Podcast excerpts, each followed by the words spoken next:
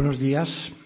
Soy Diego Carcedo, presidente de la Asociación de Periodistas Europeos, organizadora, como ya sabéis, de estas jornadas, eh, gracias a la colaboración siempre impagable de Coca-Cola.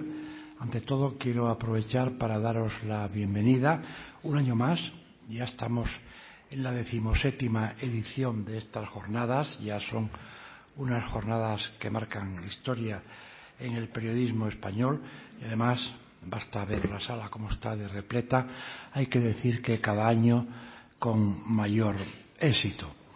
La Asociación de Periodistas Europeos, como ya todos sabéis, Mm, desarrolla a lo largo del año diferentes actividades, seminarios, mesas redondas, eh, exposiciones, eh, concede premios, en fin, tiene una actividad muy intensa, siempre orientada a la idea de Europa, como su propio nombre indica, y con el objetivo que nació la asociación cuando se creó hace sesenta y muchos años en Bruselas, la idea era que a través del periodismo se apoyase la integración europea, tarea en la cual estamos empeñados eh, todos los miembros de las asociaciones que existen en los diferentes países. Nosotros somos la sección española. Y entre nuestras actividades, insisto, pues son muy variadas. Siempre concedemos especial relieve a esta que se trata de las jornadas de periodismo. Le concedemos especial relieve porque es quizás de estas actividades la única que se vuelca plenamente en el periodismo, en la actividad periodística. Algo que además actualmente, en las circunstancias actuales, adquiere una especial importancia.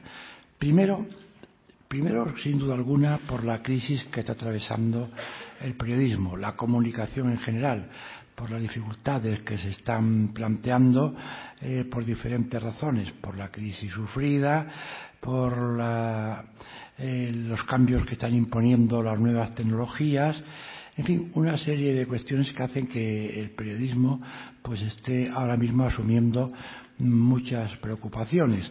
De vez en cuando oímos yo creo que un poco precipitadamente y yo hasta diría que responsablemente que el periodismo impreso desaparece. Yo no creo que esto sea nada inminente ni muchísimo menos. También que otros medios, la radio, la televisión, pues están, también están eh, de alguna manera recibiendo las consecuencias de este nuevo medio, de este soporte de medios que es Internet y que está dando parte al periodismo online. Bueno, estas son cuestiones de las cuales vamos a hablar los periodistas durante mucho tiempo porque son los temas que más nos preocupan y no solo, no solo los periodistas, también a las empresas periodísticas que están tan afectadas o más que los profesionales en todos estos problemas.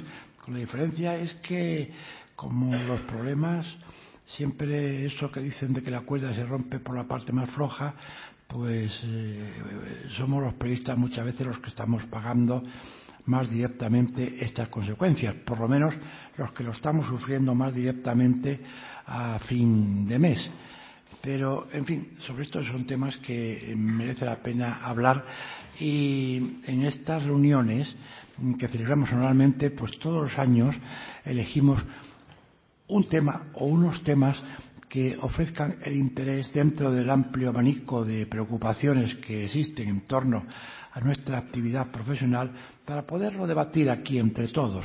Por eso invitamos a profesionales de toda España, mm, también a futuros eh, periodistas, a estudiantes de periodismo y, por supuesto, a algunos expertos en diferentes materias para poder desarrollar una, unos coloquio, porque al final esto se reducirá fundamentalmente a un coloquio sobre alguno de los temas del momento.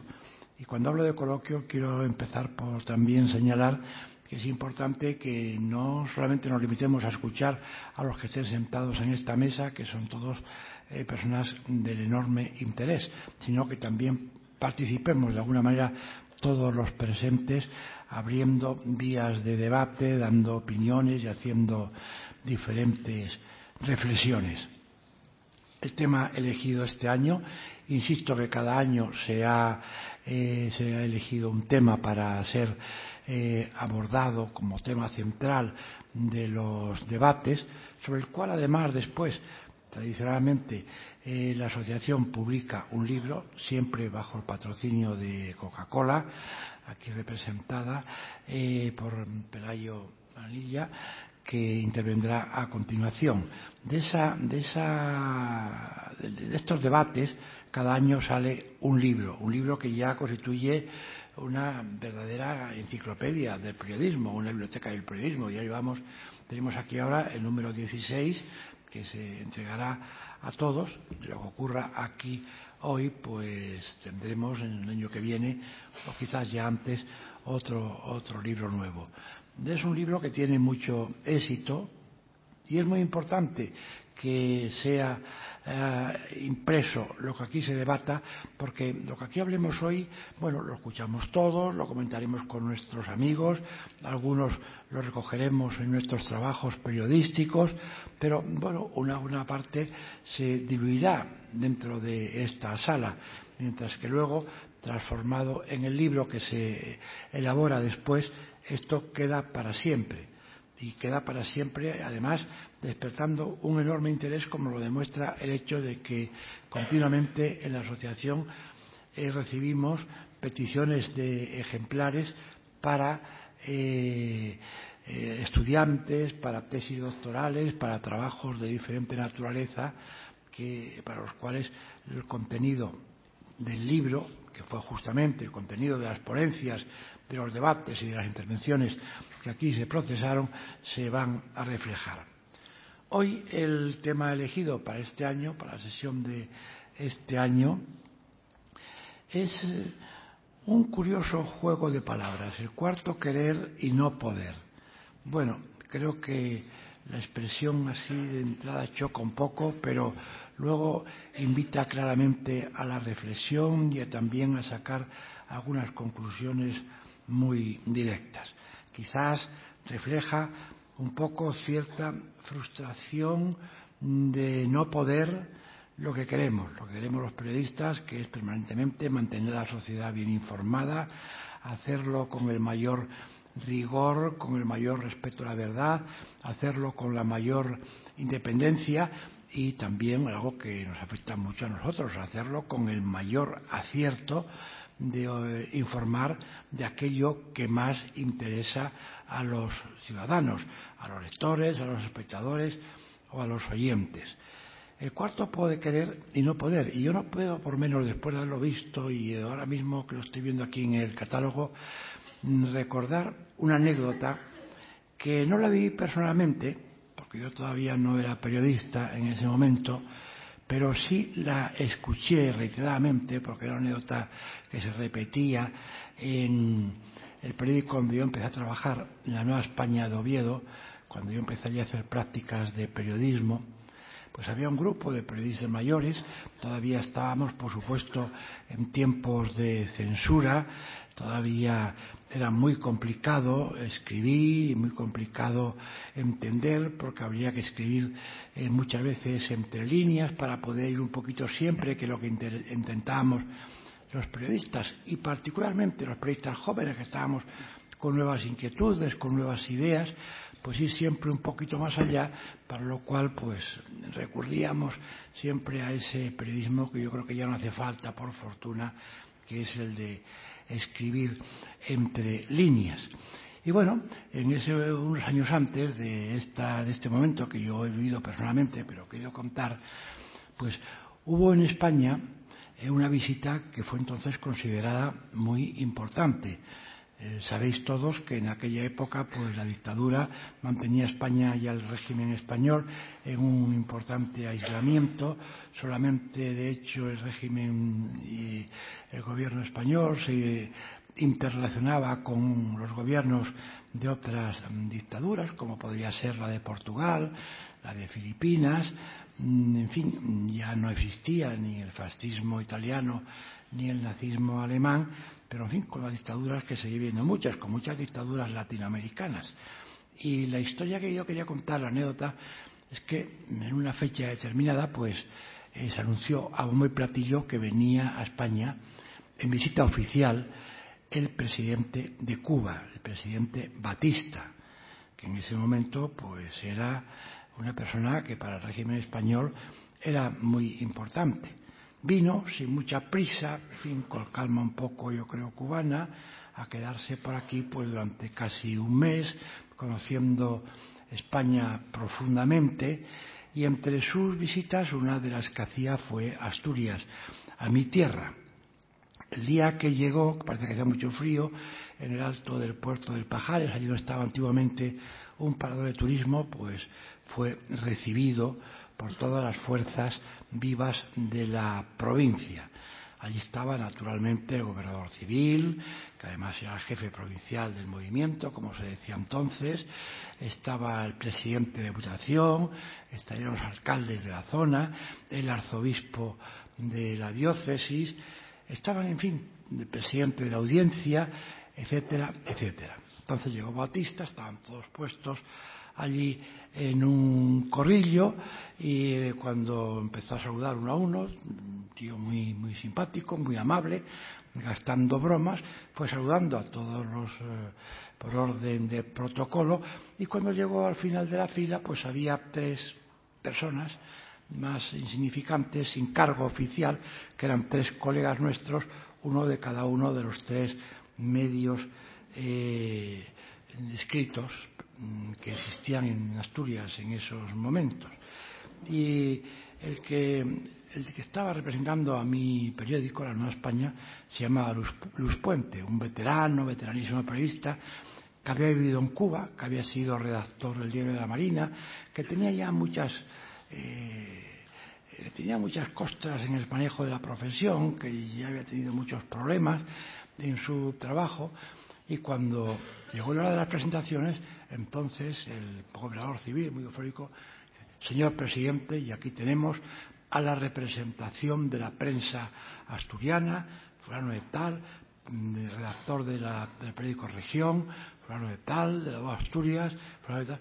Dijo, oh, Batista, claro, en aquel momento cuando vio la prensa, en fin, con una mentalidad un poco eh, más bien americana, pues le produjo pues como un gran interés. Se olvidó de que estaba allí el arzobispo, de que estaba presidente de la Diputación, y entonces esto, ¡ah, la prensa! ¡Qué bueno! El cuarto poder, chico, la buena prensa, qué importante.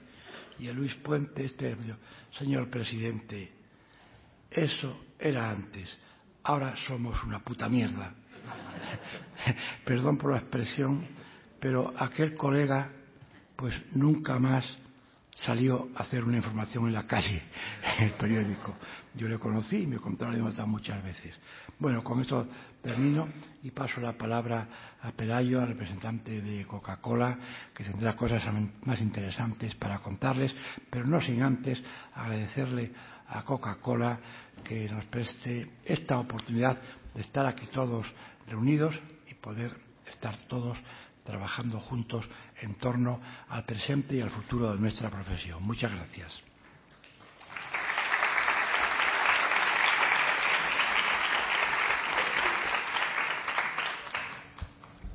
¿Se escucha bien? Sí. Muchas gracias, Diego, y a la, a la Asociación de Periodistas Europeos por permitirnos apoyarlos una vez más en este, en este maravilloso proyecto que son las jornadas de periodismo en su décimo, décimo séptima edición. No tengo historias tan buenas como las tuyas y las que tengo no las puedo contar. Pero haremos un esfuerzo por, por comentarlas. Quiero agradecerles también a todos los que nos acompañan hoy. Hay una, desde luego a los ilustres panelistas que van a estar en unos instantes más con nosotros y a los numerosos estudiantes que nos acompañan a la sabia nueva que seguramente va a colmar de preguntas a, los panelistas y a los amigos de la familia Coca-Cola que se han desplazado desde distintos lugares del país para acompañarnos hoy. Tenemos delegaciones de Andalucía, del País Vasco, incluso de las Islas Baleares, y hasta debe haber ahí, por ahí alguien de Cataluña, no lo alcanzo a ver. Pero bueno, les agradezco a todos que estén hoy con nosotros. A mí estas, eh, estas jornadas de periodismo me hacen una, una especial ilusión y me energizan muchísimo porque, no solo porque siento que, que la compañía a la que represento aporta un, un grano de arena en el, en el desafío permanente de prestigiar y potenciar a los, a los periodistas y al periodismo, sino porque personalmente también yo soy periodista, trabajé durante muchos años en medios de comunicación en mi país, en Chile, y, y cada vez que estoy acá vuelvo a emocionarme y a vibrar con, con, los debates, con las conversaciones, con lo que se cuenta, lo que se comenta sobre política. Eh, entonces tiene, tiene esta doble dimensión que para mí es importante. Y además, el tema que, que nos convoca hoy, que comentaba Diego, y que todos ustedes los tienen, lo tienen ahí impreso en los cuadernillos, el cuarto, el cuarto poder, que bueno, se ha vuelto una frase un poco manida a través de los tiempos, es bastante antigua, tiene como 200 años, nació en el, en el Parlamento inglés, la famosa frase. Y la pregunta implícita es si el cuarto, el cuarto poder, perdón, si la prensa sigue siendo el cuarto poder. Yo estoy convencido de que sí, de que lo sigue siendo, y necesitamos que lo siga siendo por mucho tiempo. Lo necesitamos necesitamos buenos periodistas y buen periodismo. Las personas, como decía una, una, el eslogan de un programa de radio que yo escuchaba en mi país, decía, eh, el hombre que no tiene información no puede tener opinión. Se llamaba El Informador ese programa y lo siguen, tiene más de 50 años. Las empresas también necesitamos buen periodismo y a buenos periodistas y desde luego la democracia.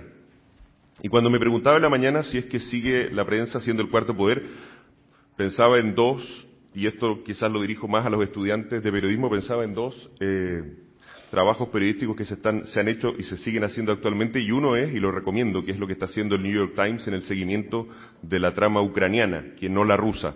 Creo que es un ejemplo del cuarto poder fiscalizando a uno de los otros poderes del Estado. Y lo mismo lo que ha hecho el diario La Nación de Argentina con los llamados cuadernos Coimas, que son de la, del gobierno anterior, pero creo que son buenas escuelas de periodismo para quienes están estudiando seguir esos casos y creo que además demuestra la vigencia del cuarto poder en, de la prensa, fiscalizando, bueno, no solo a los otros poderes, sino, sino a la sociedad en general. Desde luego creo que España tiene eh, buen periodismo y buenos periodistas. Y, mm, creo que el problema que existe tiene que ver más bien con que el valor del buen periodismo, el valor de la información se ha relativizado y se ha relativizado en el flujo de información incontrolable que existe hoy en las redes, en los medios, en los WhatsApp, y detrás de la cual en su mayoría no hay un trabajo serio de investigación, de contrastar fuentes, de, de investigar, sino que es simplemente información sin un trabajo profesional, pero que lamentablemente cuando circula en, el, en, el, en este río incontrolable de las redes, muchas veces se valida como tal, y ahí no solo, eh, desde luego no hago un reproche en ese sentido a la prensa, sino que me lo hago, más, lo hago más bien a nosotros, los consumidores de información, que muchas veces no hacemos el necesario trabajo de discriminar lo que aparentemente es información y lo que realmente la es, porque detrás, como, como mencionaba Diego, hay un trabajo serio y hay un trabajo profesional. Y el resultado creo que tiene un especial impacto en las nuevas generaciones.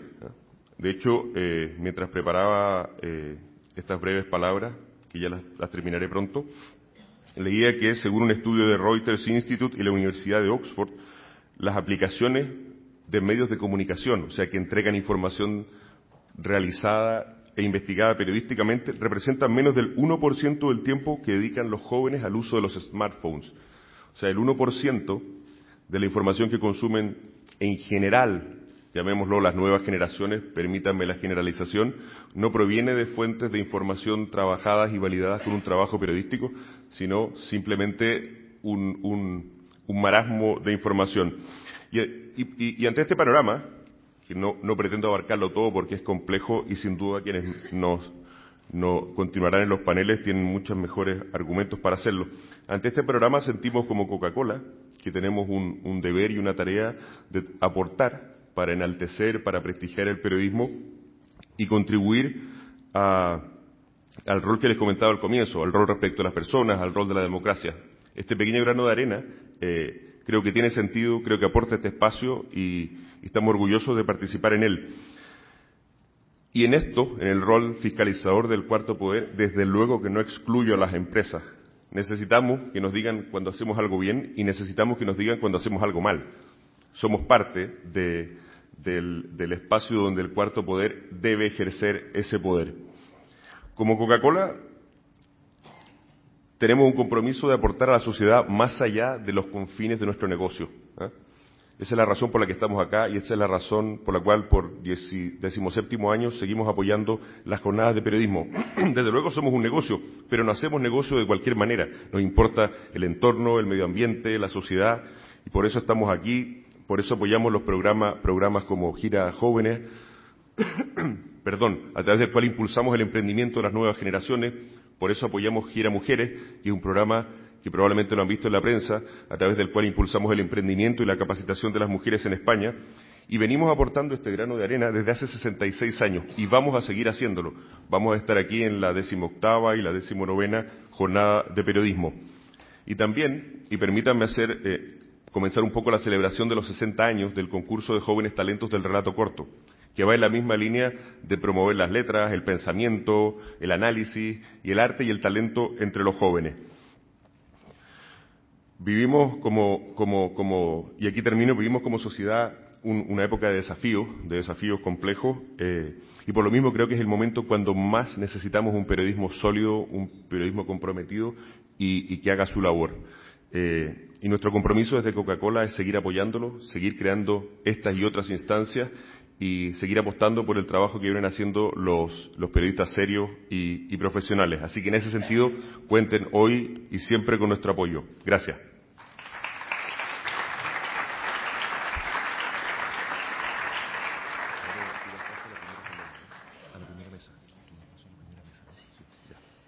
Pues muchas gracias Pelayo Bezanilla por estas palabras y muchas gracias, reitero, a Coca-Cola por patrocinar, por hacer posible que estemos aquí todos reunidos. Y ya, sin más preámbulos, nos ponemos a trabajar. Yo pido a los miembros de la mesa que se vayan acercando. El, la mesa estará compuesta por Francés de Carreras, catedrático de Derecho Constitucional, que ha venido desde Cataluña para participar, eh, Carlos Cue, periodista del País, y Rafael Rafa La Torre, periodista de El Mundo. Montserrat Domínguez, eh, su directora del país y vicepresidenta de la Asociación de Periodistas Europeos, será la encargada de, de moderar. Monse, adelante.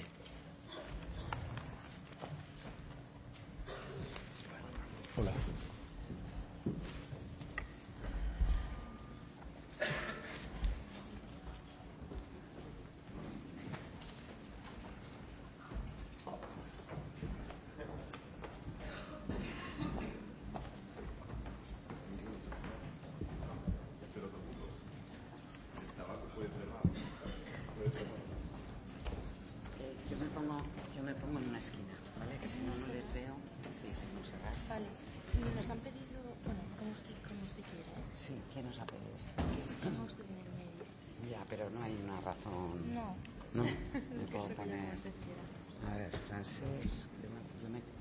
aquí y así os veo. Si no tengo que estar como en una mesa de tiempo. ¿Se quiere poner ahí? Si no, te, si no os importa, porque así les veo. No tengo que estar dando, girando. Pues venga, Francis, te toca.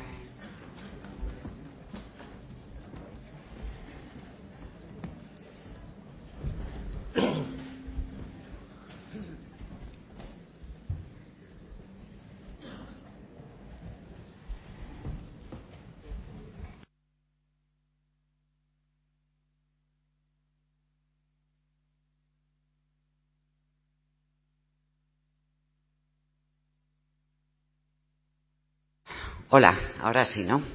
Muy bien. Muy buenos días. No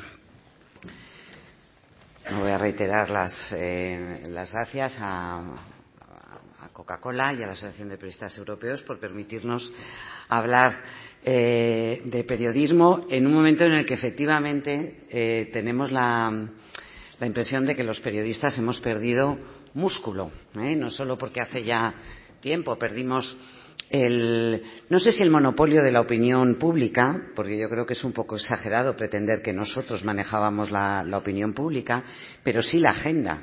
¿eh? Hubo, existieron unos tiempos en los que realmente solamente a través de los medios de, eh, comunicación de, masas eh, se transmitía desde los poderes públicos, desde, las empresas, hacia los eh, ciudadanos los asuntos que importaban y también los, eh, los, periódicos, los medios, la televisión, la radio ejercía esa labor en el sentido inverso. Pero estamos en otros tiempos, tiempos en los que mmm, los eh, partidos políticos, las instituciones tienen sus propias formas de dirigirse directamente a los ciudadanos, tienen sus páginas web, tienen sus redes sociales, eh, organizan sus mítines eh, virtuales, sus ruedas de prensa o sus declaraciones sin preguntas directamente en, streaming, donde eso hacen exactamente también las empresas que tratan de evitar en la mayoría, en la mayor parte posible,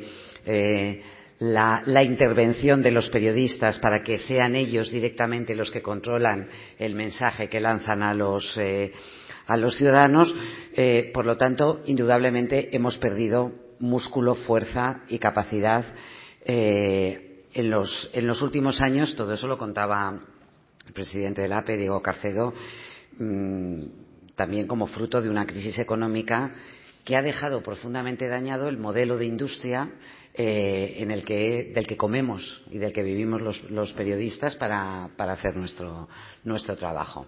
Eh, pero eso es, así es como están las cosas. Y la pregunta, y es lo que quiero trasladaros, es efectivamente hasta qué punto eh, tenemos que rendirnos, tirar la toalla.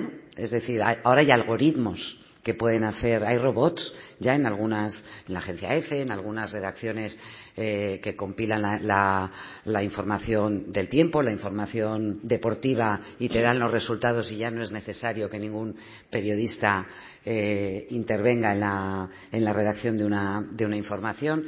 ¿Dónde, no, ¿Dónde nos deja esta situación al periodismo? Eh, ¿Seguimos teniendo influencia? ¿Nos escucha alguien?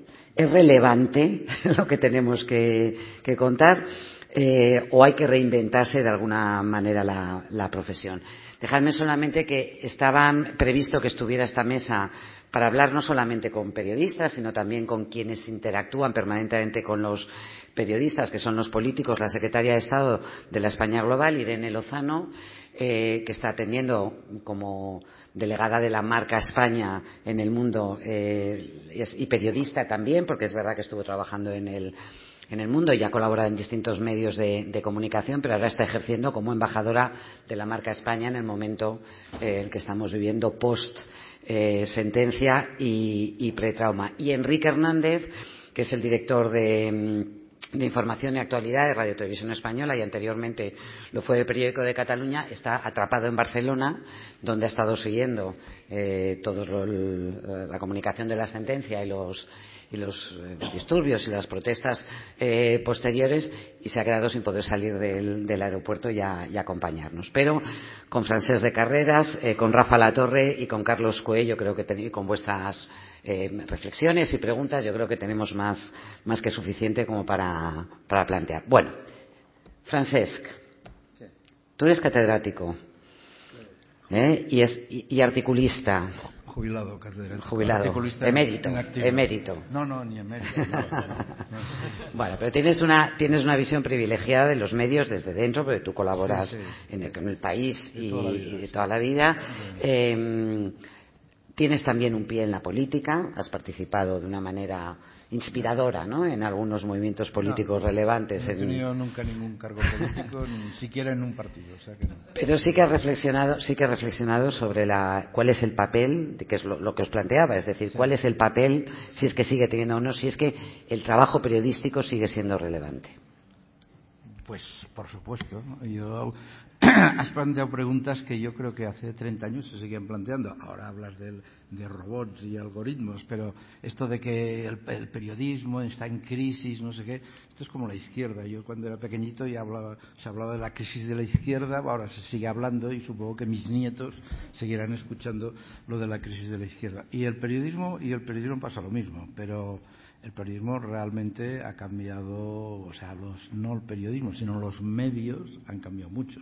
Antes era mucho más cómodo. Te levantabas, tenías tu periódico, leías tu periódico, tal, había periódicos de tarde, los de tarde que eran más rápidos de leer, y ya está. Después apareció la televisión, tal, los telediarios, y ahora es un bombardeo constante, nunca sabes si estás informado o no informado, y eh, pierdes una cantidad de tiempo enorme en mirar desde el teléfono, desde el no sé qué, todas las noticias que van apareciendo. Esto es, esto es un cambio y tenéis que, que, asimilarlo. Es decir, yo no, ya no, me acuerdo ni lo que es un algoritmo, cuando creo que me lo explicaron cuando era cuando estudiaba bachillerato, pero pero pero esto esto esto es realmente un cambio. Y tenemos que hablar Sí. Tenemos que contestar a tus preguntas. Por lo menos esta, o, o, esta o, primera, o sea, más allá de constatar. O teníamos, como me habéis dicho, que teníamos, queríamos que tener un rollito primero para dar. Sí, tal, por eso. Pero, más allá, más allá de constatar, de constatar el cambio, Sí. sino una, una, una pequeña reflexión que luego podremos ir ampliando Sí. respecto a, a, a en qué lugar nos deja ese, ese río de información cuando lo que tú pretendes es hacer algo que vaya más allá de los datos, sino que tenga una cierta relevancia en el discurso público y en la configuración de la, agenda y del, sentido de la ciudadanía. es, que hay dos, vamos a ver, hay dos tipos de periodismo. El periodismo de información y el periodismo de opinión, que son, que son bastante distintos, creo, y que eh, deben hacerse de perspectivas distintas. Entonces, el periodista, antes de que le llegue una noticia, tiene que estar informado del contexto de esta noticia, tiene que saber. El periodista tiene que saber. Yo creo que ha sido un error hacer facultad de ciencias de la información, sinceramente. Un gran, un gran, gran error. Eh, antes un periodista pues solía venir pues de estudiar o derecho filosofía y letras y más o menos tenía un, un cierto bagaje en esto que se podía mover ahí. Entonces, eh, cuando se empezaron las facultades de ciencia de la información, estaba la escuela oficial, después las facultades empezaron en el año 70 en Barcelona, yo creo que en Madrid igual, eh, pues dentro de lo que se enseñaba, se enseñaba pues historia, se enseñaba literatura, se enseñaba economía, se enseñaba derecho, una serie de cosas. Y como también alguna cosa de, de redacción, de teoría de la comunicación y tal. Después, por intereses corporativistas de la universidad, la universidad no es democrática, es corporativista absolutamente. Allí mandan los profesores y, y siguen sus intereses. Entonces, en, en, la Facultad de Periodismo pues se fueron convirtiendo en teoría de comunicación 1, teoría de comunicación 2, teoría de comunicación 3, redacción 1, redacción 2, redacción 3, eh, radio 1, radio 2, televisión, o sea, y eh, fueron desapareciendo eh, pues la historia, la, tal, la, la, el derecho, la economía, la literatura.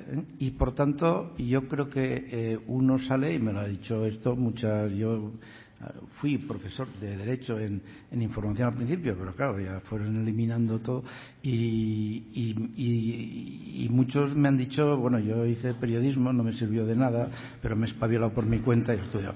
Esto, um, y por tanto, la formación, la formación de los periodistas yo creo que también es un elemento del cual no se habla, se habla de esto, de los medios, de los cambios, de Internet, de no sé qué, pero no se habla de la formación. Y yo creo que esto es importante para que el periodista sepa el contexto, sepa el contexto. Antes eh, Diego Carcedo ha hablado de, Batista. Eh, bueno, quizá hay algo, quizá sí que todos sabéis quién es Batista y el significado que tenía, pero quizá muchos no sabéis quién es Batista. Quiero decir, pues que fue, y si se sabe es porque, bueno, porque lo derrocó Fidel Castro el, el 1 de enero del 59. Eh, pero, pero, y por tanto, eh, yo creo que en muchos casos al periodismo lo que le falta es bagaje y bagaje intelectual. El contexto se pierde, además, ahora en las nuevas vías de comunicación, porque todo lo tenemos en una pantalla a través del móvil, recibimos, y nos falta el contexto que nos daban los medios tradicionales, que era en un informativo de televisión, cómo estaba organizado, cómo estaba jerarquizado, que realmente en los medios impresos, también en las, en la, en las webs, pero no en el móvil, ¿no? donde surge todo como, un flujo. Bueno, Rafa La Torre es periodista, también del diario el Mundo, empezó en el diario de, de Pontevedra hace unos años, Hace pero unos llevas ya mucho sí. tiempo aquí, Rafa, Sí. y me gustaría eh, que Sí. compartieras tu. Sí, tus es interesante esto que apuntas de la jerarquía, ¿eh? porque sin jerarquía no hay periodismo y creo que es uno de los pocos monopolios que conservamos, el de jerarquizar la información. Es que ahora la información te viene en un botillo, que es el timeline, ¿no? que es, digamos, al periodismo lo que el botillo es a la, a la gastronomía, ¿no? una cosa que meten ahí ¿no? y que te llega sin saber muy bien la importancia. Y sin embargo, una parte sustancial del trabajo intelectual de las redacciones ha sido tradicionalmente ordenar lo que era importante de lo que era accesorio. Eh, nosotros no sabíamos eh, hasta hace bien poco qué era lo que se leía de un periódico. Sabíamos si únicamente la gente hacía el crucigrama, el sudoku y directamente lo tiraba a la basura, o si miraba el chiste de Mingote y el resto le importaba poco, ¿no? Eh, pero era importante que le dijeras que lo que, él, lo que el lector considera interesante no siempre es lo más relevante. Y yo creo que eso además el lector lo apreciaba. Hasta el punto de que si tú colocabas una crónica que, oye, le podía interesar más, ¿no? Sobre televisión, pongamos, en primera plana, algo le chirriaba, ¿no? A pesar de que lo fuera a leer con más gusto, ¿no? Que, que la crónica política al, al uso. Nosotros tenía, conservamos el monopolio de la, de la jerarquía, que es, bueno, un, parco consuelo, porque la verdad es que se ha depreciado bastante, ¿no? Lo de, la jerarquía, y sin embargo hemos perdido o hemos retrocedido bastante, digamos, en otros ámbitos en los que conservábamos una preeminencia.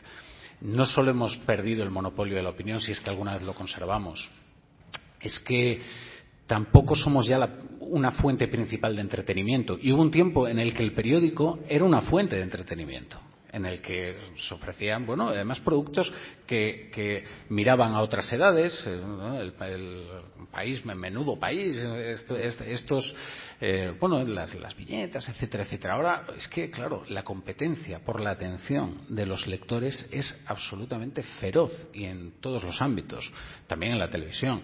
Afortunadamente la radio todavía conserva el poder eh, acompañar al, oyente mientras hace otras cosas, con lo cual digamos que tiene un lugar más ventajoso a la hora de competir por la, atención. Eh, es importante también cómo ha retrocedido el periódico, digamos, eh, su importancia, digamos, en la conversación pública. Eh, una definición canónica de periódico era una nación que está hablando consigo misma. Es que ahora la nación habla directamente consigo misma y además habla de una manera bastante estruendosa. No hace falta que se asome al, periódico para verlo. Y ahí hemos retrocedido bastante. Yo, sin embargo, trato de lamentarme poco. ¿eh? O sea, porque creo que desde 2007 aproximadamente eh, el lamento del periodismo lo invade todo. Es, incluso, fíjate, ha ha, silenciado o opacado un poco la reflexión sobre el propio modelo de periodismo. ¿no? Vivimos un apocalipsis tan, tremendo y tan doloroso en, eh, en, lo personal que lo confundimos casi con un apocalipsis general. ¿no? Y es muy delicado cuando un gremio está sufriendo una crisis tan tremenda y es el encargado de contar la crisis, porque termina hablando demasiado de sí mismo. Yo creo que desde 2007 el periodismo habló demasiado de sí mismo. Y se lamentó, se lamentó demasiado porque además, curiosamente, y a pesar de todo lo que acabo de decir, nunca nos habían leído tanto como ahora. Es impresionante, es que eh, esto es una experiencia que, que seguro que compartís. Eh, a veces tuiteas la, la, la, columna que sale o el, o el, artículo que sale al día siguiente. Los periódicos lo publican a, las, a, las, a medianoche y de repente a la mañana te das cuenta de que te han leído en, en, América Latina mucha gente y lo está compartiendo y está hablando sobre ello. Esto antes había unas barreras de distribución que impedían que llegase hasta allí. O sea que, hay motivos para la esperanza. No solo eso, también es que la crisis está, la crisis de la izquierda, pero y la crisis del teatro que lleva desde Esquilo, más o menos, ¿sabes? Y ahí tienes los teatros que siguen llenos, ¿no? O sea que. No, menos el fútbol. Claro. Yo, yo, mira, yo creo en, en la opinión de un, de un director con el que trabajé también, con, que, con Pedro J, ¿no? Que, que, decía aquello de, ¿qué tal? Le preguntaba y decía, razonablemente mal. Pues yo creo que el, el, periodismo va razonablemente mal. Lo que pasa es que conviene que dejemos de, de lamentarnos para empezar a reflexionar sobre cómo podemos convertir la enorme riqueza de lo que producimos, en la que yo sigo confiando, en dinero, que eso es lo más importante, ¿no? Porque también he trabajado en suficientes medios ruinosos como para entender que una la, la, digamos la primera misión que debe fijarse un medio es la viabilidad y la rentabilidad, porque a partir de ahí es donde viene el resto, ¿no? Bueno, esa es la mayor garantía de independencia, ¿no? Cuanto más eh, autosuficiente eres, menos dependes de, de los demás, más posibilidades tienes de, de tener unas líneas claras de diferencia y de, y de actuación. Carlos Cue es compañero del diario. ¿No funciona? Carlos eh, Cue es cronista político de Diario El País, además de trabajar en varios medios, fue corresponsal en, en, en Buenos, Aires. Y tengo curiosidad, Carlos, también por ver cómo compartes tú, cómo navegas entre el optimismo negativo sobre la relevancia del papel de los periodistas ahora mismo. Sí, yo me, sumo a lo que estaba diciendo antes al final. Ahora hay un momento en el que ya ser optimista es caer, antipático automáticamente. Estamos en un momento en el que, en el que lo, digamos, el mainstream y lo normal es decir que todo se hunde. Y evidentemente tenemos una, pero tenemos que ver de qué estamos hablando. Tenemos una enorme crisis de modelo de negocio pero no tenemos una crisis de lectores, al contrario, tenemos una explosión de lectores. Yo vengo de una familia de periodistas, alguna gente no lo sabrá, Carlos E. Cue es de Lordi.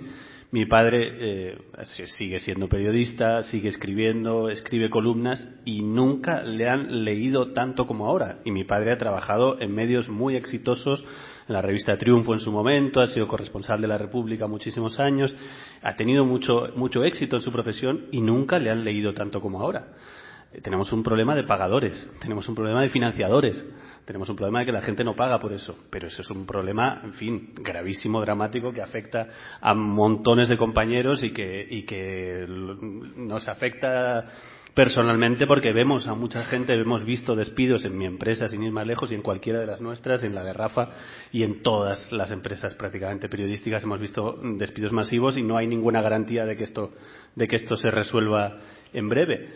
Pero diferenciemos, porque una cosa es el modelo de negocio y otra cosa es el periodismo. Y el periodismo, por supuesto, tiene un montón de problemas, como, todo, como toda obra intelectual en este momento, hay montones de, de situaciones complejas y, hay, y, estoy de acuerdo, hay cambios sociales que a mí me, me trascienden con mucho, pero lo que son los lectores y la influencia, que es otro, es otro asunto también importante, por supuesto que está cambiando el tipo de influencia pero negar la influencia del periodismo, yo me dedico al, periodismo político y mi ecosistema natural es la política. Basta acercarse dos minutos a la política para descubrir que el periodismo sigue siendo muy importante, porque si no fuera tan importante, no le dedicarían tantas miles de horas de asesores y tantos medios cada día que, es, que sería abrumador que la gente descubriera realmente cuánto dinero, en su mayoría público, se gasta en controlar a los periodistas y cuando digo controlar, no quiero decir lo que piensa todo el mundo, manipular y tal, sino intentar que los periodistas tengan el mínimo de información posible. Intentar bloquear todo tipo de acceso del periodismo a la información y sobre todo intentar controlar el mensaje intentar que lo que sale en los medios sea los que, lo que los políticos quieren que salgan los medios. Uh -huh. Nunca se había dedicado tanto dinero, tanta inteligencia, tantos. De hecho, tenemos muchos excompañeros que, que, que han pasado a ese otro lado que, entre otras cosas, paga muy bien y, y, y genera, mucho, genera mucho rendimiento porque la política está cada vez más interesada y cada vez dedica más medios a intentar controlar ese mensaje. Luego, influyente será, ¿no? Si no, no le dedicaría. Si, si no tuviéramos ninguna relevancia, si todo fuera perdón, eh, ya termino, pero si todo fuera eh, una, una nación hablándose a sí misma sin intermediarios, ¿por qué le dedicaría tanto dinero la política a intentar eh, frenar a esos intermediarios? Pues déjame que sobre eso avance, porque eh, entiendo lo que dices, es, es interesante. Es verdad que le dedican mucho tiempo, pero no sé si a los mucho tiempo y muchos recursos, no sé si a los periodistas o a intentar de eh, controlar ellos las instituciones. Sí, a entender que no, que no estemos... la, la opinión pública. Y os lo planteo porque tenemos en Estados Unidos un Donald Trump eh, que llama fake news, de, eh, no concede entrevistas a los medios de comunicación eh, tradicionales y que, y que ha encontrado en la televisión, en el show y, en, y concretamente en determinadas eh, formas de ejercer eh, el periodismo y en determinadas cadenas, como es el caso de Fox, su vía única y preferente para mandar el, mensaje. Hace poco he estado viendo eh, Years and Years, que es una, ficción distópica sobre pero sobre lo que puede ocurrir sobre el, deterioro de la vida pública y política y social con una candidata hecha también a la imagen y semejanza de un Johnson, de un eh, y tal, que al final no da entrevistas porque tiene su propio medio de comunicación y eso les permite controlar 100% el, el mensaje. Y esto lo estamos viendo en distintos. No, dan entrevistas a medios porque nos, llaman de ser, eh, nos acusan de ser los creadores de fake news, des, destruyen los políticos directamente la credibilidad para luego construir sus propias plataformas y que sean. ¿Eso veis un peligro real de que ocurra también o de que ese, ese modelo se vaya extendiendo y lo tengamos aquí más pronto que tarde? Pues todo lo que todo políticos lo políticos desprestigiando a los periodistas para tener ellos Sí, exclusivamente sí. la, Sí, la llave de la, de la opinión y de la información. Sí, sí, pues yo creo que todo lo malo que se genera en el exterior ah, lo acabamos adoptando en, en cierta manera y lo hemos visto en, lo- en los últimos años. Y desde luego esto ya no es periodismo, esto es propaganda. El periodismo tiene unos cuantos límites a su alrededor, uno de ellos muy importante es la, la pura propaganda y esto ya es propaganda. Yo no entraría dentro del periodismo. El periodismo es un señor que pregunta a, a quien sea, a un privado por la información que haga, el tipo que haga, o ya desde el punto de vista de control del poder a, un político. Si no hay un señor neutral, ajeno a los intereses de este político que pregunta, aquello yo entiendo que ya no es periodismo, que aquello es, eh, eh, es pura propaganda, es un, dis, eh, es un discurso de, de un político y por tanto cuidado, cuidado con todo esto porque, porque sí, yo sigo pensando que el periodismo, no sé si es el cuarto poder o el quinto o el sexto, pero, que en tanto que, como habéis dicho, forma a la opinión pública, la opinión pública, eh, que es un ente así gaseoso y un poco misterioso, pero en el fondo es aquello que eh, se transforma después en votos, en una democracia, se transforma después en un parlamento, en un gobierno, etcétera. Y por tanto, sí, eh, si no hay si no hay periodismo, no ya crítico, sino periodismo que diga, uh, que, que, explique la realidad y que la interprete a partir de, razonamientos eh, eh, bien, bien elaborados, pues, pues aquello deja de existir el control, el periodismo como control de, del poder y el periodismo como descripción de la realidad social. Sí. Sobre Trump y sobre los Trumps que, campan por el mundo, eh, conviene también señalar al público, ¿eh? y entiendo que esto es lo más antipático de, hablar del, populismo, precisamente. Pero la, la democracia, el sostenimiento de la democracia requiere de una cierta comunidad virtuosa. O sea, esto no es que seamos aquí todos eh, carmelitas, pero sí que tengamos un cierto compromiso cívico. Y un compromiso cívico se traduce en proteger las instituciones que conforman esa democracia y protegerlas también financieramente. Esto es importante, o sea, conviene siempre tener un, mínimo con, con dos o tres cosas que te importen. Entre ellas, también están los medios de comunicación. Es decir, el sostenimiento de los medios de comunicación eh, interpela a, a, los propios lectores y a la propia sociedad a la, a la que se dirige. Y es importante que lo hagan. Trump y yo creo que esto no terminamos de entenderlo demasiado bien.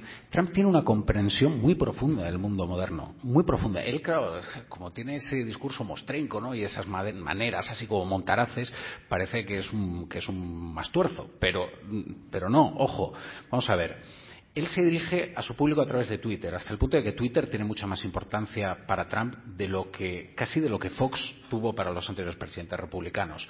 Twitter a él le permite enviar un mensaje unívoco de 140 caracteres que no va a encontrar una, réplica, digamos, un aluvión de réplicas, pero no, no una réplica solvente de un periodista que le va a repreguntar o que le va a cuestionar eso que dice. Son células mínimas que tienen significado por sí mismas y que es imposible no entenderlas. O sea, Trump tú puedes decir que no estás de acuerdo, que es un... Ahora, todo el mundo lo entiende. Y ahí es donde radica, digamos, el, el peligro de su proyecto, ¿no? Que es perfectamente inteligible. Para un discurso de Obama requiere bueno, requiere un, un, una cierta a ver, digamos, un cierto suelo intelectual para, para, para deconstruirlo y para entenderlo, igual que un artículo de Bill Keller, el exdirector de, del New York Times. Pero para entender a, a Trump, yo creo que un tuit de Trump es, es, bastante sencillo, ¿no? Y esa manera con la que él orilla a los, a los intermediarios, yo creo que demuestra una, una enorme comprensión de, de, del mundo en el que habita y, y, sobre todo del tiempo en el, en el que habita. Fíjate, siempre se habló de que los check and balance iban a lograr frenar a Trump. Y sin embargo, Trump consigue impulsarse gracias a los check and balance. De tal manera que cuando se presenta un impeachment, él dice sí, un impeachment. Entonces, insiste en el discurso y, y, y se presenta de nuevo como una víctima de las élites corruptas de Washington. ¿no? Eh, con lo cual, es, es, es, delicadísimo. O sea, realmente creo que. Mmm, creo que es un, es un fenómeno mucho más complejo y mucho más eh, difícil de de combatir de lo que, de que, lo que se nos eh, pintó en un principio. Y sin embargo, son precisamente los medios de comunicación los que lograron que Trump esté en las dificultades suficientes como para que lo investiguen las cámaras. Porque el impeachment hubiera sido imposible sin la información veraz y la credibilidad de las cabeceras que la, que sacaron. Porque, y esto es muy importante, esto, esto yo no sé si debería decirlo, o sea que casi vamos a mantenerlo en secreto aquí, porque claro, esto también afecta a parte de mi modelo de negocio eh, no ha habido una sola columna de, de opinión, no sé, desde Emile Zola, que lograra la dimisión de un solo político, ni un editorial. O sea, es la información la que consigue que, la consigue derribar a un político o frenar las, la, la, los planes, digamos, malévolos de alguien. No, desde luego, la opinión. Y lo que se vierte, sobre todo en las redes, ahora mismo, eh, es opinión, es una forma, digamos, casi eh, oranista, ¿no? De, darse la razón a uno mismo. El peso específico es el de la información. Muy interesante, Rafa, eso que cuentas, porque ha obligado a la prensa norteamericana también, a la prensa seria, a hacer un análisis de cómo cubría, cómo cubrió en su momento la campaña de, eh, de Trump con el resto frente a los demás candidatos republicanos cuando tú tienes un candidato que, es un, que domina la televisión como pocos, que sabe que puede decir cualquier burrada porque no tiene consecuencias y sabe que como periodista estás obligado a recoger la última burrada que ha dicho, porque además salta, rompe con todos los límites, luego se coloca en una. Al final tienes un, una cámara de eco infinitamente mayor que el candidato que, digamos, como el FO, que cumple con las reglas del, del juego. Y eso ha obligado, luego la cantidad de mentiras no falsas mentiras, no, directamente mentiras, las afirmaciones que hace que son falsas, pero que él lanza y que además no tiene ningún, ningún tipo de pudor en hacerlo. Y los medios no pueden pasarse el día desmintiendo todo lo que ha dicho Trump porque, porque crea el efecto contrario. Al y final embargo, los te medios... pasas páginas y páginas y horas y horas de televisión dedicado a engrandecer el mensaje. Los, los medios no deberían olvidar nunca eh, que una mentira entrecomillada sigue siendo una mentira. Da igual que. Porque muchas veces el, el, que sea una versión de los hechos. O sea, no, es que hay que respetar las versiones. No, oiga, es que hay versiones que, que no son veraces. Y, y, y, nuestro deber es no difundir eh, material adulterado, digamos. Carlos. Creo que has descubierto el truco ya. eh, bueno, antes que nada es que soy muy italianófilo y si no lo digo reviento. Lo de Trump, estamos todos hablando de Trump porque es Estados Unidos, pero esto ya lo inventó Berlusconi. O sea, esto no, esto no es nuevo. Lo que pasa es que Berlusconi usaba las técnicas de la época, que era comprarse las televisiones, que era lo importante de la época. Si Berlusconi fuera el protagonista ahora mismo, pues se compraría Twitter. Quiero decir, eh, esto ya está inventado y siempre todo se acaba inventando en Italia. Esto lo escribía siempre Miguel Ángel Bastenier y no, cambia la historia. Pero es, es verdad que no hace falta irse a Trump. En España hay un dato para mí muy significativo. En las últimas elecciones generales, el único medio que tuvo entrevistas de todos los candidatos es el diario Marca. Esto es la primera vez que pasa. Y esto es eh, muy significativo. Porque no hay, para la política, no hay mejor enemigo que el periodismo es, y te lo dicen los propios políticos of the record, pero, pero te lo dicen, es, es delicioso para un político, sobre todo para los políticos de nicho, sobre todo para Bascal, en su momento también Podemos, eh, digamos, grupos que Podemos luego creció más y fue más complejo, pero cuando era más pequeño, eh, los, y Abascal es evidente. Para Abascal yo he ido a un mitin de Abascal eh, y somos protagonistas. El mitin de Abascal empieza, el, arranque de cualquier mitin de, Vox es una pantalla gigante con Ferreras en pantalla y empiezan a gritar el país y empieza a gritar todo el público, una serie de medios que ellos consideran enemigos y ya una vez que la gente está caliente contra los medios empieza el mitin. Esto es, así son los mítines de Abascal. Entonces es un enemigo delicioso porque además, eh, que es lo que hace Trump y que inventó Berlusconi, obviamente, que es construir un enemigo fabuloso al que todo el mundo identifica porque todo el mundo ve la tele, todo el mundo se indigna con, con la tele que no le gusta. Y, y entonces eh, eso nos hace, y por eso lo de llego a lo de marca, ¿qué pasa? que como las, la política también se ha fraccionado muchísimo en España y cada vez más los políticos, y pasó en las últimas elecciones, se dirigen a un nicho particular, lejos de suponer un coste de imagen, no darle una entrevista al medio supuestamente rival, que ese es el problema nuestro, que nos dejemos convertir en rivales, que es un despropósito para el periodismo, ser rival de la política no tiene ni pies ni cabeza, pero es lejos de suponer un coste como suponía antes, como supuso en su día un coste para Aznar, que es el primero que lo hizo, no dar una entrevista a Iñaki Gabilondo. En, en ese momento fue una decisión muy polémica de Aznar que mucha gente dentro del PP le criticó porque consideró un error, aunque no le fue del todo mal electoralmente, pero supuso un coste de imagen de Aznar que yo creo que con el tiempo acabó pagando y que ahora no haría. De hecho, Aznar ahora da entrevistas al Grupo Prisa y, y, ha, y, ha, y ha, dado la vuelta a, a todo aquello. Eh, pero en ese momento fue un coste, fue una decisión súper polémica. Todos los ministros daban entrevistas al Grupo Prisa y, sin embargo, Aznar, como gesto político, decidió en la campaña del, no me acuerdo ahora, de 90 y, yo creo que es del 2000, del 2000, es el 2000 con mayoría absoluta. Aznar era otro Aznar, era un Aznar crecido, pero, pero fue un error. Yo creo que fue un error y está asimilado entre el PP como un error. Y sin embargo, en estas elecciones pasó y lo hicieron todos los dirigentes importantes. Lo hizo Casado, que no dio entrevista al país, y lo hizo, y lo hizo eh, Sánchez, que no dio entrevista al mundo, pero todos le dieron entrevista a Marca. Porque, bueno, Marca se entiende que no, no, no, juega, no juega en la misma liga. Yo creo que tiene que ver con el fraccionamiento de la política y tiene que ver con una posición de los medios que ellos nos quieren colocar, digo, la para la política es muy útil colocarnos como rivales y que nosotros tenemos que resistirnos a eso como gato, porque sí que ahí creo que sí nos va la supervivencia en no convertirnos en rivales de pero, la política. Pero lo cierto, Carlos, es que es así, es decir, prefieren ir a Marca, prefieren ir al hormiguero, prefieren ir a la casa de Bertín Osborne, es decir, hay ámbitos en los que a los políticos les resulta más, eh, más seguro, una zona de mayor confort, estar porque no, no le planteas eh, o no tienes por qué. ¿eh? Luego quien le haga la entrevista se la puede hacer bien, mal o regular, pero desde luego es otro territorio. Ya si hablas de fútbol, estás hablando de algo que es eh, completamente seguro para tu, en el que no te vas a meter en ningún jardín político, razón de más. Pero es una tendencia también esquivar las entrevistas más, más serias, más preparadas, las que te pueden llevar a un problema y, y directamente aceptar espacios que tienen mucha audiencia, eh, en lo que además tú puedes sacar tu mejor tú, una imagen más, más suave, más cariñosa de padre de familia o de tipo campechano, etcétera, etcétera.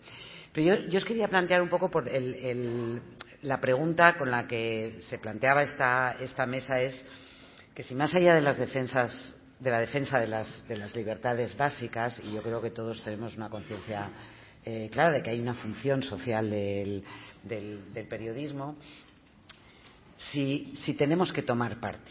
Y yo creo que un día como hoy, después de conocerse la sentencia eh, del Tribunal eh, Supremo sobre los, líderes del procés, con las calles eh, en plena efervescencia por las protestas que ya estaban anunciadas, fuera, fuera la, eh, la sentencia, si la, el planteamiento de esta mesa es si somos taquígrafos de la, de la realidad o tenemos que tratar de influir en, política a la luz de lo que ha ocurrido en Cataluña en los últimos años, donde los medios de comunicación, no todos, pero muchos de ellos, han, actuado como parte, además del, eh, como actores principales eh, en la situación de, eh, de divorcio en, entre, el Estado, entre los líderes de, de independentistas en toda la situación que se vive ahora, ¿Cómo lo contamos? Porque venimos todos de llevar unas horas intensas analizando la sentencia, eh, con un ojo puesto en la calle a ver qué es lo que ocurre, midiendo las palabras de los, eh, de los líderes y los responsables políticos, pero de lo que hemos hecho los periodistas a lo largo de estos, años, no hablo solamente desde, septiembre de hace dos, sino desde la gestación también del malestar que desembocó en, el proceso, ¿cuál ha sido el papel de la prensa?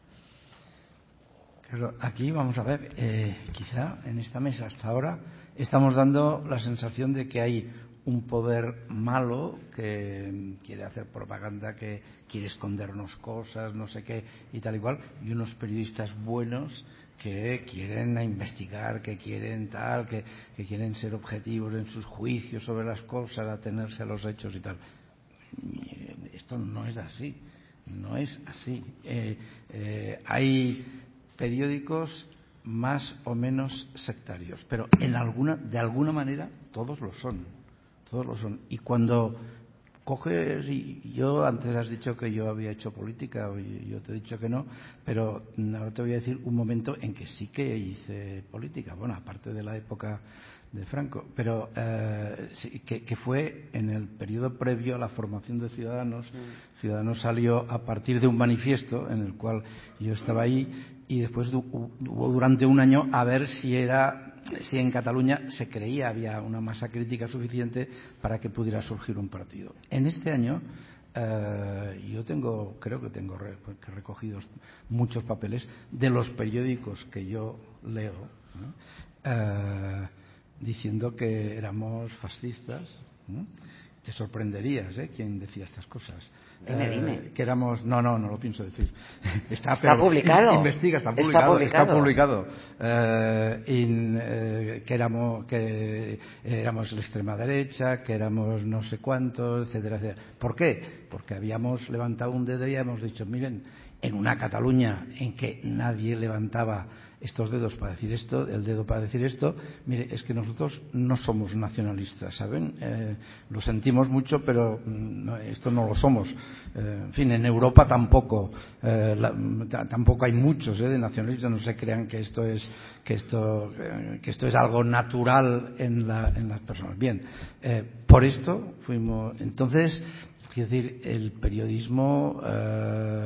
Yo creo que, yendo más a lo último que preguntabas, en los hechos debe ser al máximo taquígrafo de la realidad.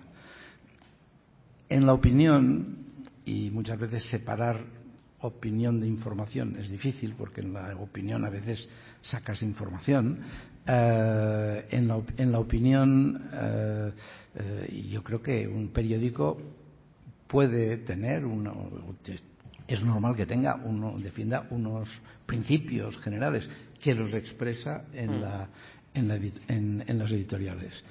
Y en los colaboradores yo creo que tiene que tener la máxima amplitud. A mí me gustaría leer un periódico con opiniones de todo tipo o sea que tenga que de, de un sector y de otro y, que no tuviera que ir buscando de un lado a otro en, en, que ahora es más fácil a través de esto, pero, pero si no tenías que comprarte ocho, seis periódicos al día o siete, eh, pero te, ir buscando opiniones diversas. Un periódico de estos yo creo que tendría, que tendría éxito. Un periódico no puede decir, no hombre, esto no lo podemos decir nosotros cuando está hablando de un artículo de un colaborador Hombre, eh, quiero decir, un artículo de un colaborador, como se dice además, es eh, responsabilidad del mismo. Y por tanto, si está bien construido, eh, si, si, se cuida la calidad de la argumentación, que no sea una cosa eh, que, que, tenga unas contradicciones, que esté mal escrito, que no se entienda nada, etcétera, un, un, un, una, una defensa bien construida de unas ideas que existen en la sociedad, eh, pues, pues yo creo que debería ser admitido por cualquier periódico en opinión diverso y en información atenerse a los hechos en la medida de lo posible. Esta idea de veracidad que tiene el, periodismo, que no se corresponde con verdad, sino eh, el comportamiento diligente de un buen profesional y tal, y que ha hecho las comprobaciones oportunas, y bueno, después saldrá que le han informado mal, pero si le han informado mal dos o tres relevantes, pues él ya no tiene esta responsabilidad. Bien, entonces eh, un periódico tiene que tener este equilibrio. A mí me gustaría un periódico que tuviera que tuviera posiciones posiciones contrarias y no lo encuentro, sinceramente. Eh, de hecho, la, la, la, mesa, o sea, el dilema que se nos planteaba en la mesa era taquígrafo de la realidad o ariete de las libertades, ¿no? Claro, es que eh, a mí lo de Ariete la verdad es que me gusta poco, porque, hombre, investir hay que investir lo menos posible, pero es verdad que hay que ser Ariete de las libertades para ser taquígrafo de la, de la realidad, ¿no? Porque si no conquistas eh, esas libertades, eh, no vas a poder eh, ser taquígrafo de la realidad. Y a la vez ser taquígrafo de la realidad es la mejor manera de ser ariete de las libertades. Que ahora es como me parezco un poco a Rajoy, ¿no? Diciendo esto. Pero, pero es verdad que cuando tú ves a, a, los compañeros de televisión trabajar en las calles de Cataluña en condiciones, en condiciones imposibles, pues hay que ser ariete a las libertades, porque esas, esas personas no pueden dar testimonio de lo que están viendo en esas condiciones. Desde luego, es una pena eh, que no haya venido Enrique, porque, claro, Enrique Hernández protagonizó un hecho muy importante durante el procés para la prensa, y es que fue él, eh, fue su periódico, quien publicó una exclusiva acerca de eh, los documentos que iban, que uno de los documentos que iban a destruir los Mossos de Escuadra cuando se dirigían a la incineradora aquella cuando fueron interceptados por la Policía Nacional y era el aviso que habían dado los servicios eh, secretos o los servicios de inteligencia estadounidenses acerca del posible atentado en las Ramblas.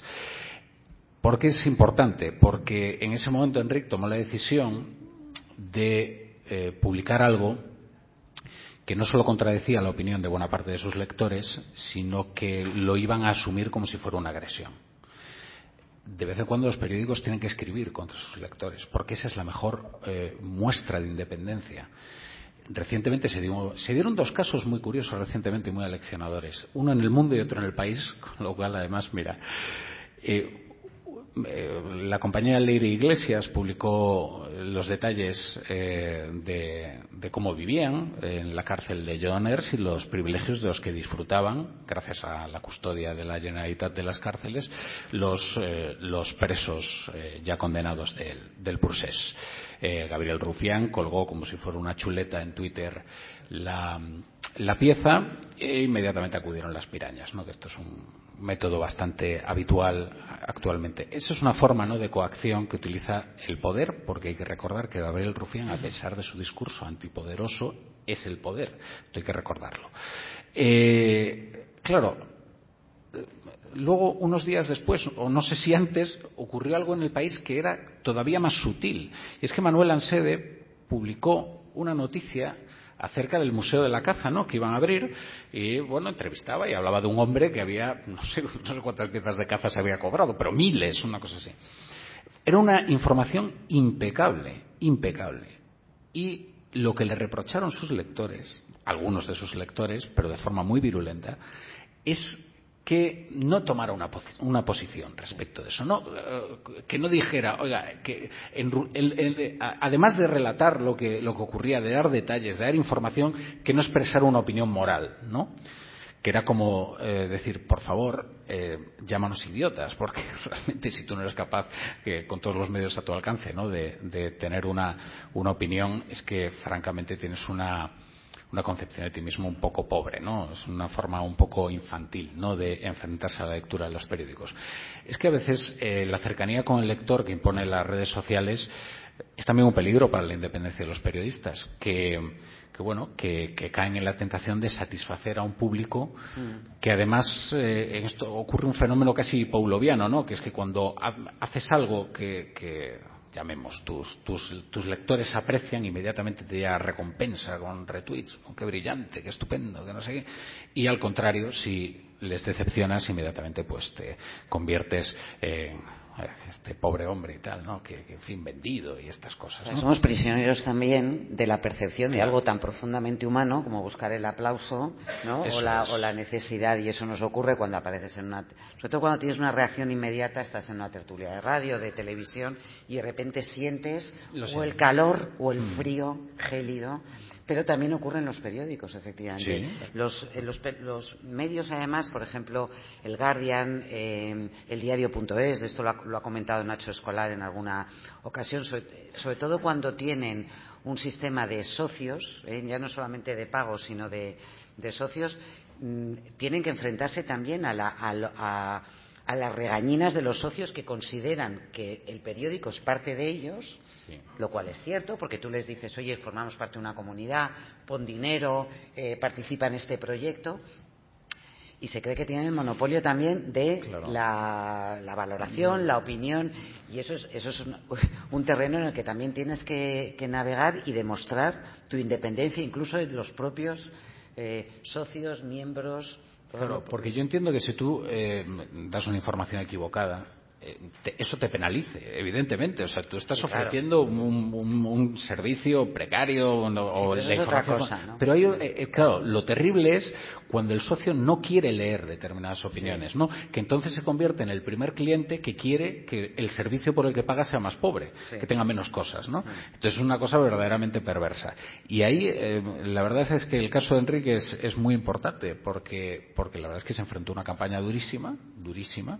No es el único ¿eh? al que se le han montado campañas para que se den de baja los suscriptores ¿no? y estas cosas que se montan a veces para coaccionar las líneas editoriales de los periódicos. Yo entrocando con lo que dice Francesc, creo que hay una diferencia entre tener una línea editorial, quiero decir, yo estoy cómodo con el hecho de que los periódicos tengan una línea editorial, la radio, y, que lo confiesen y que lo digan. El problema es cuando en lugar de unos valores tienen partidos. Es decir, yo el problema es que un periódico conservador aplauda la nacionalización de la banca porque lo hace un partido conservador. No sé, te, te pongo un ejemplo, una, o una política fiscal absolutamente confiscatoria. Entonces ahí es donde yo creo que empiezan los problemas, porque evidentemente el periódico no es independiente, es, es dependiente de unas, de unas fuerzas que no tienen que ver con su propia línea editorial, sino con unos agentes externos, ¿no?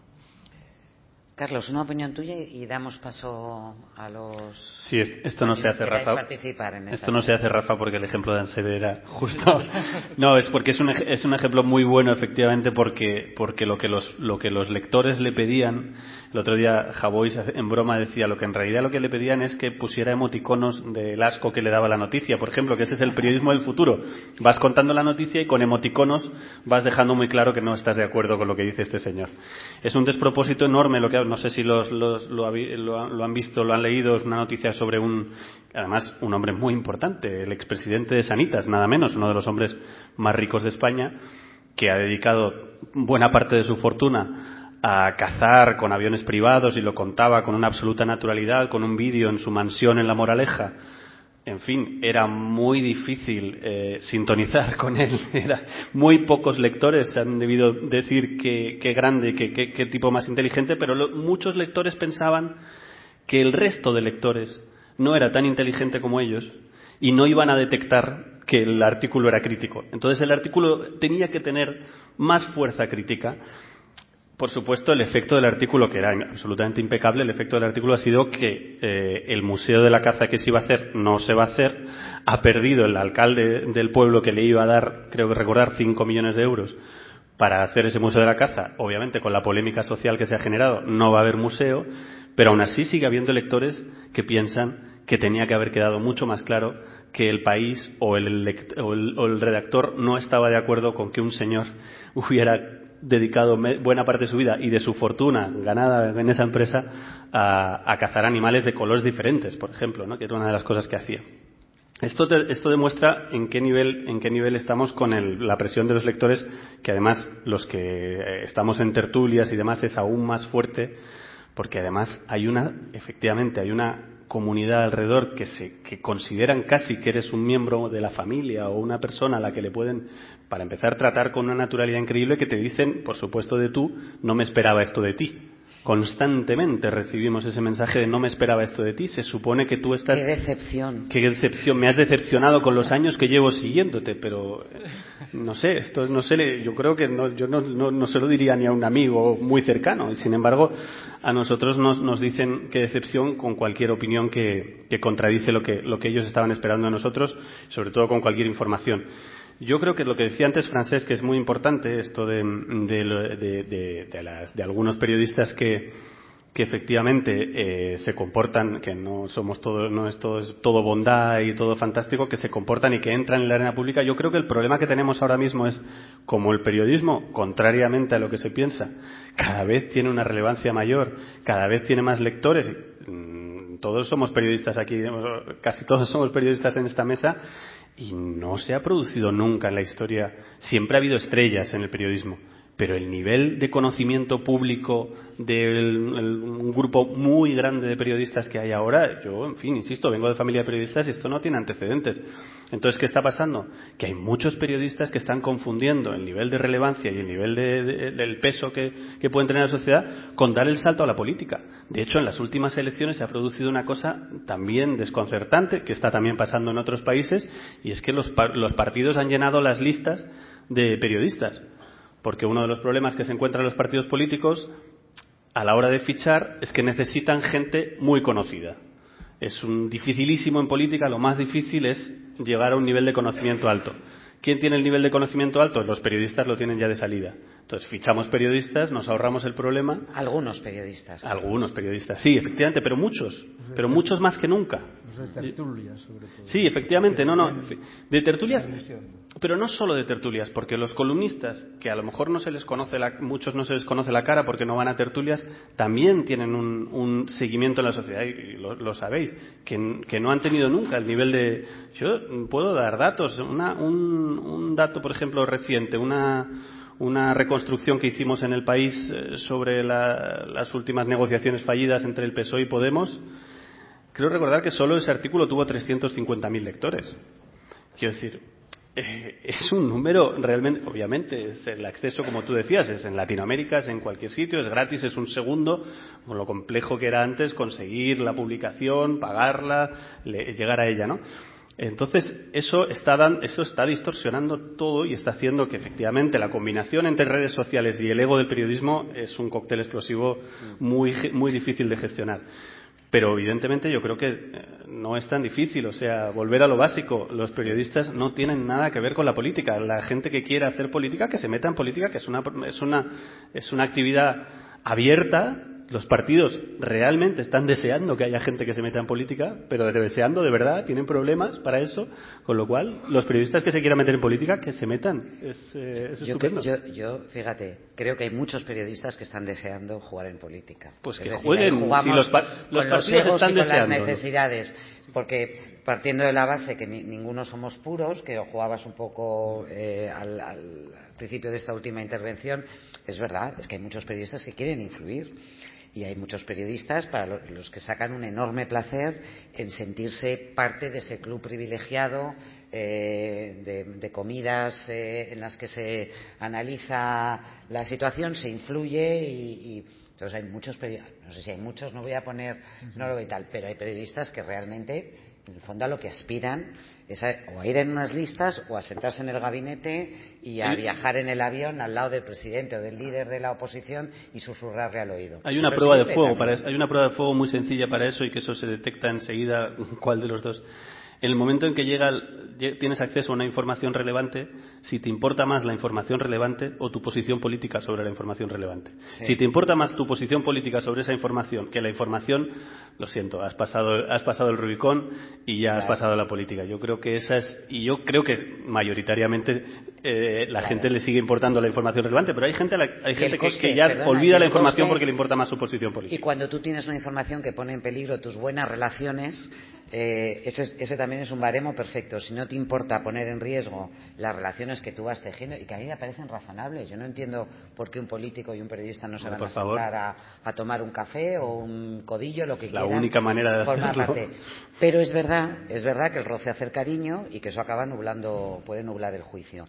cuando un buen periodista es aquel que no le importa publicar información que a priori puede no gustar o puede importa más la información que cualquier otra cosa. A, a, a quien se ha convertido en alguien de tu círculo cercano.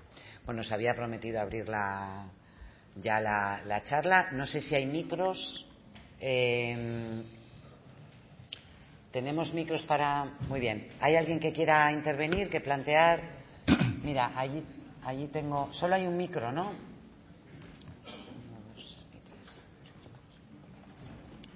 Eh, allí al fondo, por favor.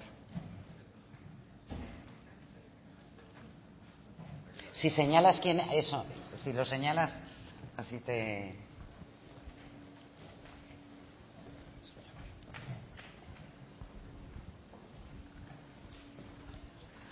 Buenos días. Eh, la verdad es que, Carlos, ah, bueno, soy Tito Navarro, Navarra Capital, soy editor de una web de economía y empresa especializada.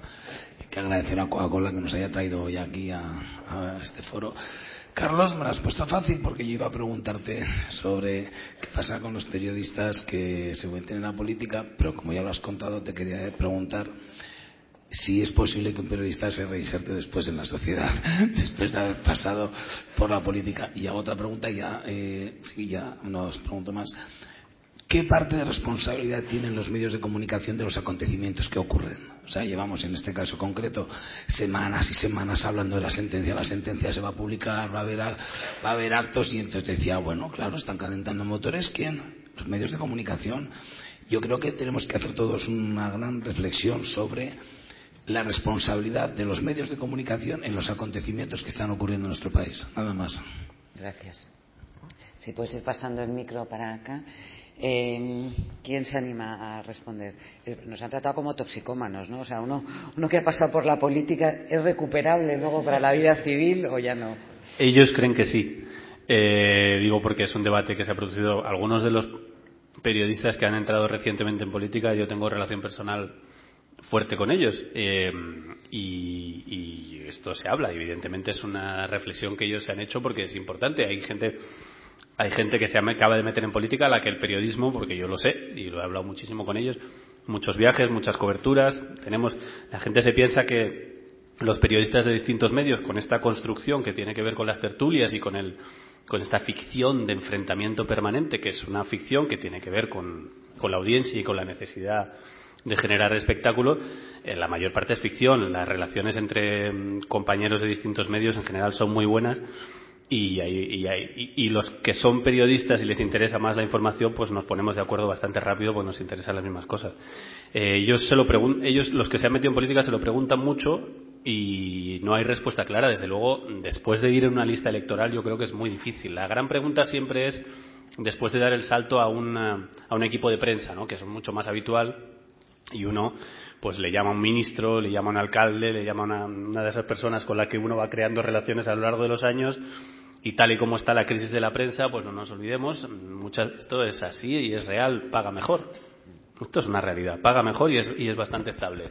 Y hay mucha gente con contratos precarios, en situaciones difíciles, que le llama a una institución y dice, volver, volver, bueno, pues yo creo que ese, ese volver es más, es más fácil, porque al fin y al cabo vas a hacer un trabajo profesional en una empresa o en un, o en un, en un grupo político, vas a hacer un trabajo que se puede hacer de forma, creo que se puede hacer, la, la jefatura de prensa se puede hacer de forma absolutamente profesional, respetando los cánones y se puede hacer. Ir en una lista electoral y luego y estar durante un largo tiempo defendiendo los postulados de un partido, que además sabemos cómo funcionan los, los partidos en España, que son absolutamente jerárquicos y que no puedes decir ni no me gustaba el traje que llevaba hoy el líder porque estaba mal visto y luego volver al periodismo yo eso lo veo muy difícil. Pero hay gente que, cree, que piensa que sí y de hecho lo veis en las tertulias de cualquier televisión hay mucha gente que ha estado en política y que sin embargo en, formalmente en la tertulia pasa, pasa como, como periodista. ¿no? Yo, lo veo, yo lo veo difícil en listas de política. Otra cosa es una, un equipo de prensa que me parece un trabajo profesional. ¿no? ¿Queréis añadir o, o, o, responder sobre todo también a la, a la, a la hasta qué punto la expectación que creamos los medios hace sí. que sucedan cosas? Yo tengo la sensación últimamente de que, de que la televisión se ha convertido en el metrónomo de la política. ¿eh? Y es porque además de que tenemos a una audiencia hiperpolitizada como nunca antes. Es, curioso el nivel de inmersión que tiene ya la audiencia de televisión en la política, como tradicionalmente se ha volcado en otros contenidos más no sé, digamos, más amables. Eh, y sin embargo, fíjate, los programas de la mañana han impuesto su propio ritmo en la política, hasta el punto de que las noticias se suceden en esos mismos programas. Bueno, Carlos está en el rojo vivo y sabe el nivel, el frenesí con el que, el ritmo que tiene ese programa. Y no solo eso, sino las colas que se hacen en el Congreso de los Diputados para entrar en ese programa es que los, eh, los diputados aplazan eh, otros compromisos porque, de, en fin, porque tienen que entrar ahí reuniones. O sea, reuniones eh, importantes. Bueno, hay un detalle, perdón, sí. te, te, interrumpo, que me parece un detalle fascinante de esto que estás hablando. Las negociaciones, supongo que lo sabréis, pero si no lo recordamos, las negociaciones más importantes de los últimos años, por lo menos para la izquierda española, que se han producido en los últimos 70 años, porque nunca, hay, nunca ha habido un gobierno de coalición desde la República, iba a haber un gobierno de coalición. Las negociaciones empezaron a las siete y media de la tarde de un sábado y se interrumpieron a las nueve menos cuarto porque la vicepresidenta tenía que ir a la sexta noche. Eh, el hotel que se eligió para hacer esas negociaciones era en San Sebastián de los Reyes porque estaba al lado de los estudios de A3 Media donde había que ir a la sexta noche. O sea, la importancia de la televisión para la política es tan fuerte que no se pudo ni siquiera suspender la intervención de la vicepresidenta en el programa de la sexta noche para hacer esa negociación. La vicepresidenta fue, intervino y después volvió y las negociaciones siguieron fallidas, como todos sabéis, hasta las 12 de la noche y luego hubo otros dos días. Pero es que era muy importante porque es que solo tenían dos días para negociar. El lunes empezaba el pleno. Lo cual, Carlos, te da a sospechar no solo, no, no, sé si tanto de la importancia de la entrevista o de la voluntad, no de que puede salieran ser, adelante Pueden las ser las dos cosas, pero, ¿no? la, pero yo creo que es muy importante darse cuenta de las dimensiones sí, sí, sí. que tiene la, la Fíjate, ahora con, con, el proceso estoy convencido que la programación ininterrumpida 24 horas de lo que ocurría en las calles de Barcelona y en otros lugares eh, de Cataluña fue esencial precisamente para que se aceleraran los, los sucesos del, del procés, hasta el punto de que muchas veces yo estaba en Barcelona y el nivel de, de ansiedad que iba acumulando al ver la televisión solo se me calmaba cuando bajaba a la calle y comprobaba que la vida seguía y la gente estaba en los bares viendo a Messi, que le importaba muchísimo más que en ese momento lo que ocurría en, en el Parlamento. ¿no? Y, sí creo que lo que sí hay que decir es que mm, la política no puede asumir no puede asumir el nivel, eh, digamos, el ritmo frenético de la televisión. Y ese es uno de los males actuales. O sea, en algún momento alguien tiene que decir, para, porque es que mm, lo estamos viendo eh, en, este ciclo electoral interminable, no hay tiempo para pensar. Los políticos no tienen tiempo para pensar ni para, eh, digamos, elaborar un discurso. Medianamente complejo, porque es que inmediatamente van a tener que, eh, bueno, que, que, soltar los mensajes, eh, a ser posible además muy simplificados en la televisión. ¿Me dejas eh, sobre, sobre la, las entradas y salidas de, de, la política? Yo la verdad es que no había pensado, no había pensado en esto. Eh, y, pero lo que ha dicho Carlos me ha hecho reflexionar y no estoy tan seguro. Vamos a ver. Estamos creando tantas dificultades para que el que entre en política eh, ya se le acabe la vida allí, digamos que esto es un mal para la política y para los partidos y para el funcionamiento del país. O sea, que si, eh, caso del periodista, el periodista que entra en unas listas electorales ya queda contaminado y después ya siempre será, se pensará que es un hombre de un partido que allí defiende y que lo que dice no es objetivo y tal. Yo no lo sé, como tampoco eh, creo que se puedan poner puertas, esto, evitar las puertas giratorias. Eh, pues si uno ha sido ministro de Medio Ambiente porque se ha dedicado, pues especialista en el medio ambiente, y, y, ya, bueno, en un momento dado, pues le han propuesto ser ministro y ha dicho, hombre, desde allí podrá hacer uno de esto. Después no podrá entrar en ninguna empresa que tenga relación con el medio ambiente, que son muchas. Hombre, es que al final dejamos que en política solo puedan estar los que entraron por en las juventudes del partido eh, nunca tuvieron un trabajo profesional eh, aparte de esto y vayan pasando pues de concejal de pueblo a después eh, diputado autonómico, no sé qué tal y cual. Cuidado, todas las cosas tienen, en fin, su lado bueno y su, su lado malo.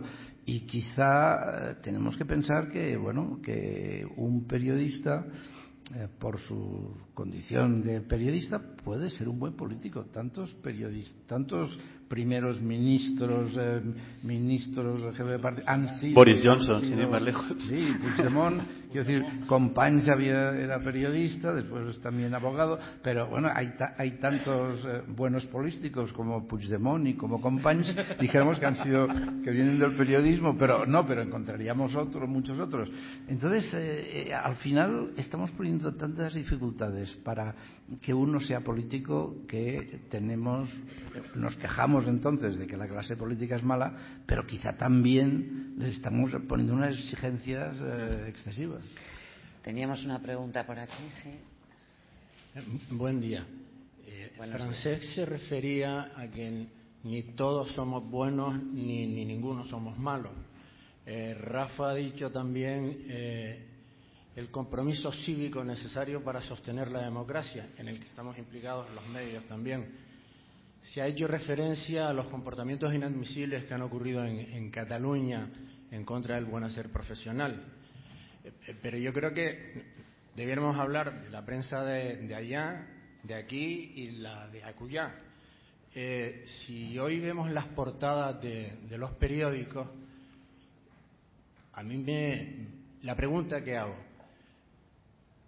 ¿se está atendiendo a ese compromiso cívico del que se hablaba? ¿O se está haciendo más que periodismo también política y no alimentando precisamente al entendimiento y contrariamente sí dando Paulo a la, a la convulsión que iría en contra de ese compromiso cívico?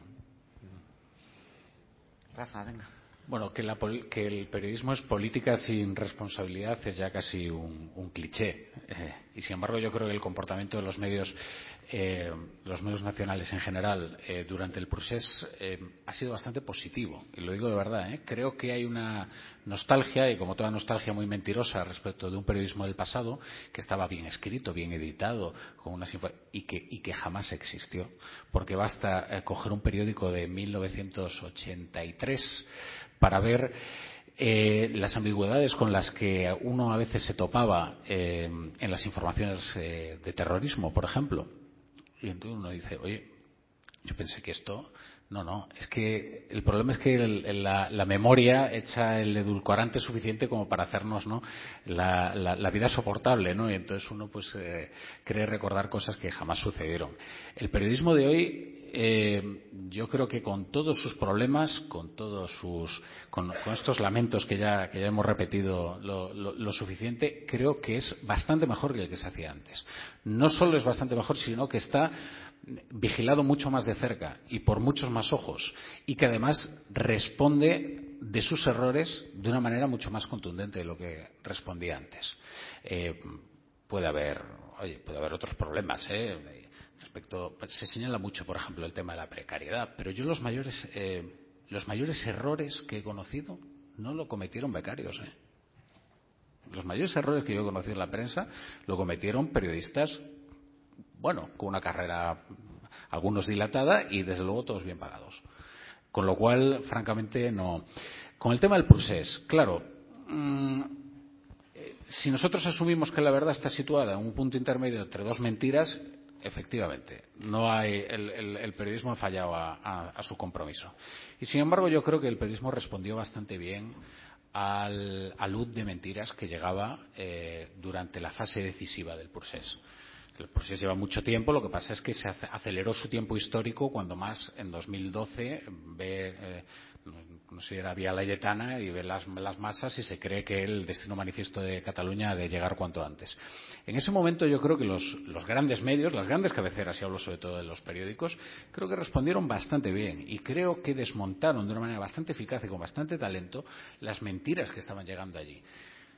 Claro, otra cosa es el papel que jugaron determinados medios eh, a la hora de construir esa realidad, esa burbuja absolutamente viciada eh, eh, en Cataluña. Y eso, y eso también existió, desde luego que sí. Claro, es un, ¿qué le vamos a hacer?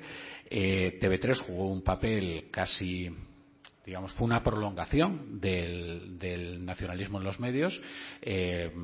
Eh, y tuvo un papel especialmente insidioso por cuanto además se trataba de un medio que estaba siendo sufragado no solo por los catalanes nacionalistas sino también por los no nacionalistas. Luego también hubo un problema evidentemente de un cierto clientelismo por parte de los medios que dependían de la publicidad institucional. Había muchos problemas, pero si uno revisa lo que ha ocurrido en estos cinco o seis años, yo creo que uno se encuentra muestras bastante talentosas de cómo desmontar las, eh, las mentiras urdidas por un proyecto político que, en fin, yo considero que es muy pernicioso brevemente porque ah, breve. no no si simplemente por, por, por, discrepar tratamos de mantener las respuestas también un poco ágiles para vale. que nos dé tiempo no por discrepar a, que parece que estamos de acuerdo en todo y seguro que no eh, no yo creo que yo creo que la, la, participación de los medios precisamente en el, en el asunto del proceso creo que no no no ha, no ha generado cosas positivas y creo que eh, mayoritariamente hay excepciones evidentemente pero creo que en general eh, en este concreto asunto donde es muy difícil eh, poner distancia en los medios españoles creo que se ha contribuido, por ejemplo, evidentemente el caso de TV3 es una obviedad, yo lo veo todos los días, lo estaba viendo anoche y es espectacular. O sea, es muy difícil si tienes es muy difícil no ver TV3 y no irte después al aeropuerto. Quiero decir, es muy difícil estar dos horas viendo TV3 ayer y que yo porque estaba en Madrid, pero es que realmente te, te, te están invitando a ir al aeropuerto, pero no solo te, no, no, no, no hagamos solo una parte del problema. Evidentemente no es solo TV3. Allí también hemos visto, eh, y lo leímos ayer mismo, se ha, eh, TV3 ha construido la imagen de que solo hay eso en Cataluña. Y TV3 construye prácticamente la imagen de que todo el mundo en Cataluña está de acuerdo con ir al aeropuerto.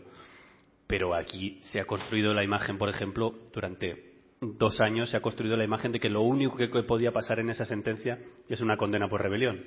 Y cuando no hubo condena por rebelión ayer, y este fin de semana se han escrito un montón de cosas de gran sorpresa y gran cuando todo el mundo sabía que estaba en discusión hace muchísimo tiempo y hace en los últimos meses todavía, pero hace un año y medio no se podía ni discutir.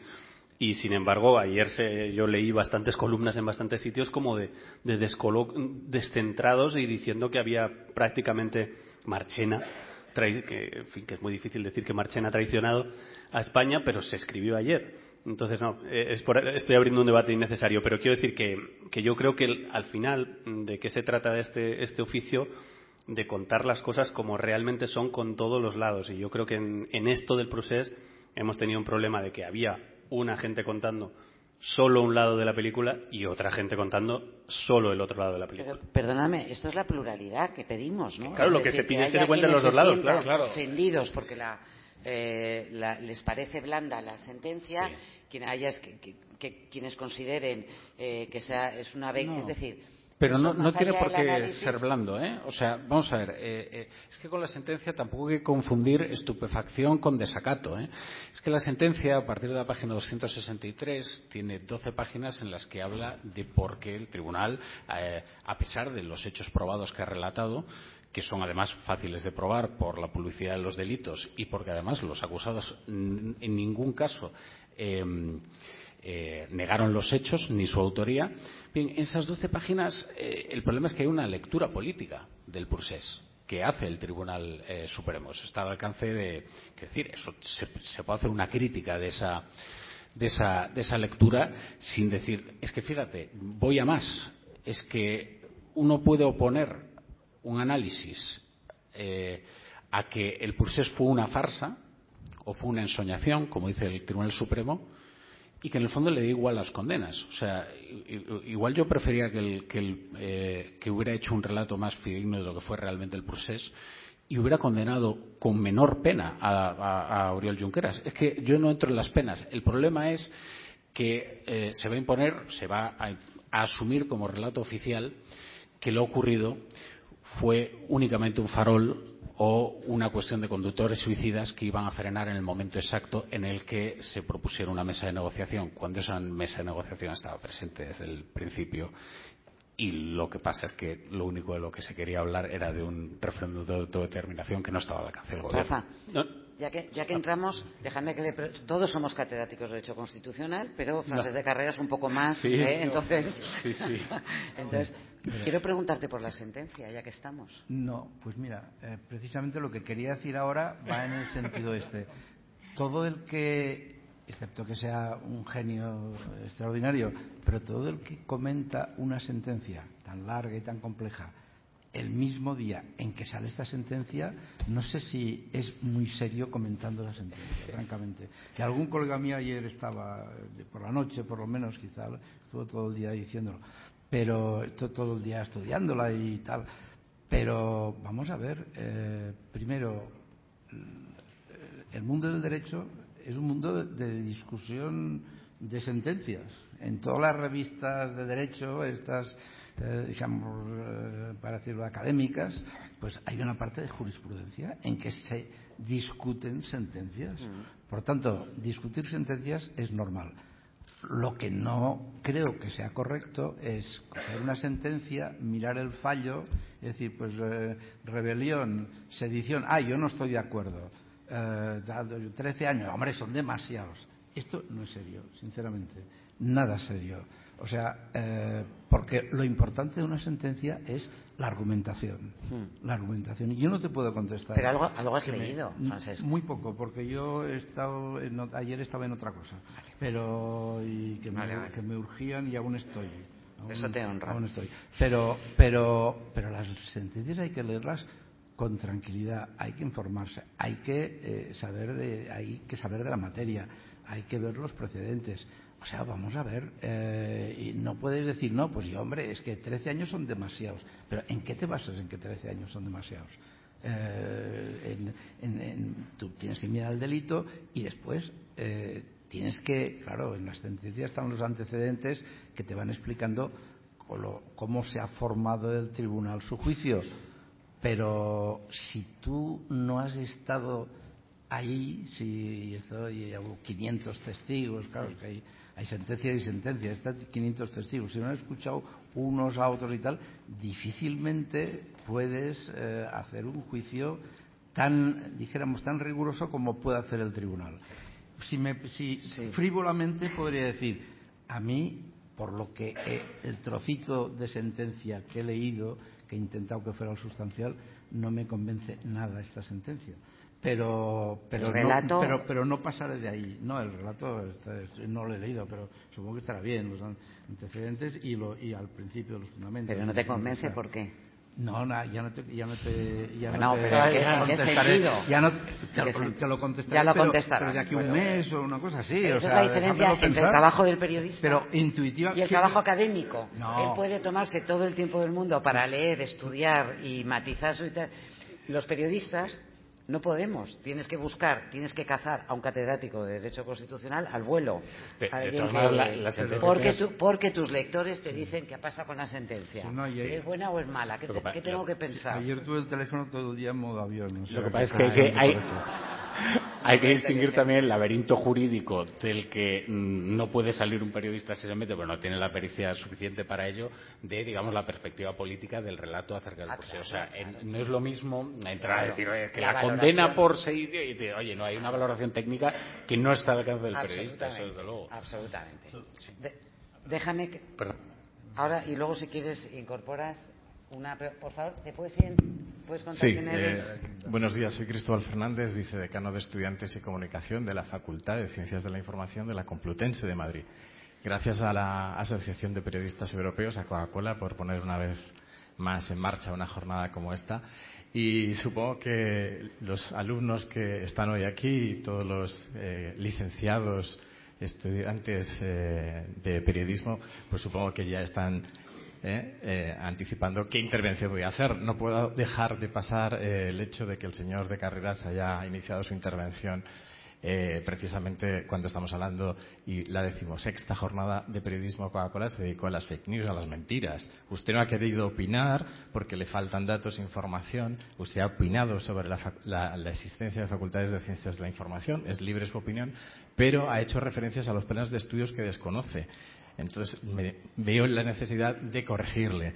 Los planes de estudios, y estamos en la, en la tercera revisión de los mismos, incluyen historia, incluyen derecho, por supuesto que sí. Monserrat Domínguez es licenciada en periodismo la Complutense, Rafa Latorre es licenciado en periodismo y Carlos es máster en periodismo de, de, la Escuela de Periodismo del país. Usted es el único que no tiene formación en este sentido. Pero por respeto a todos los que están aquí y los que tenemos formación, fantástica la opinión, pero hay que fundamentarla. Si no, se comete un grave atropello. Y es justo y necesario que haga esta intervención y siento tener que hacerla. Gracias. Muy bien, gracias.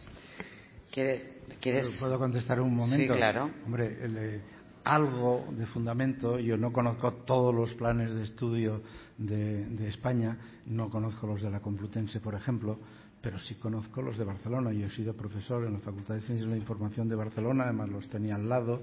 Eh, el, mi departamento daba clases ahí y estaba informado de, lo, de cómo cambiaban los planes de estudio y eh, puedo opinar, puedo opinar por ahí. Y lo que he dicho es que se habían ido aumentando las, las, las asignaturas, dijéramos así, entre comillas, periodísticas, ¿eh? y se habían ido reduciendo las de cultura general. Yo, sinceramente, no convertiría los estudios de periodismo en un máster, en un máster país lo hace, creo, ¿no? Eh, en un máster de, de, de, de, un año, de seis meses.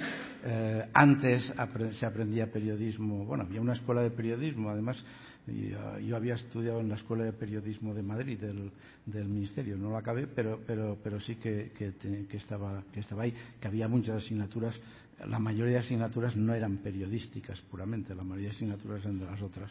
Eh, y por tanto, algo de, como atacado a, a, mi, a, mi, a mi capacidad, dijéramos, a mi, a, me ha dicho como que soy responsable porque no conozco el tema, no conozco todas las facultades, pero sí que, eh, y además sí que hemos hablado de esto en, con, otros compañeros en muchas facultades. Y yo creo, esto es, es en fin, esto es, es, un, es un, una, una opinión, pero algo basada en hechos, que es suficiente para saber de periodismo, pues un máster breve y que es más importante que el periodista se forme en una disciplina concreta. Es decir, y, y esto además es discutible, naturalmente.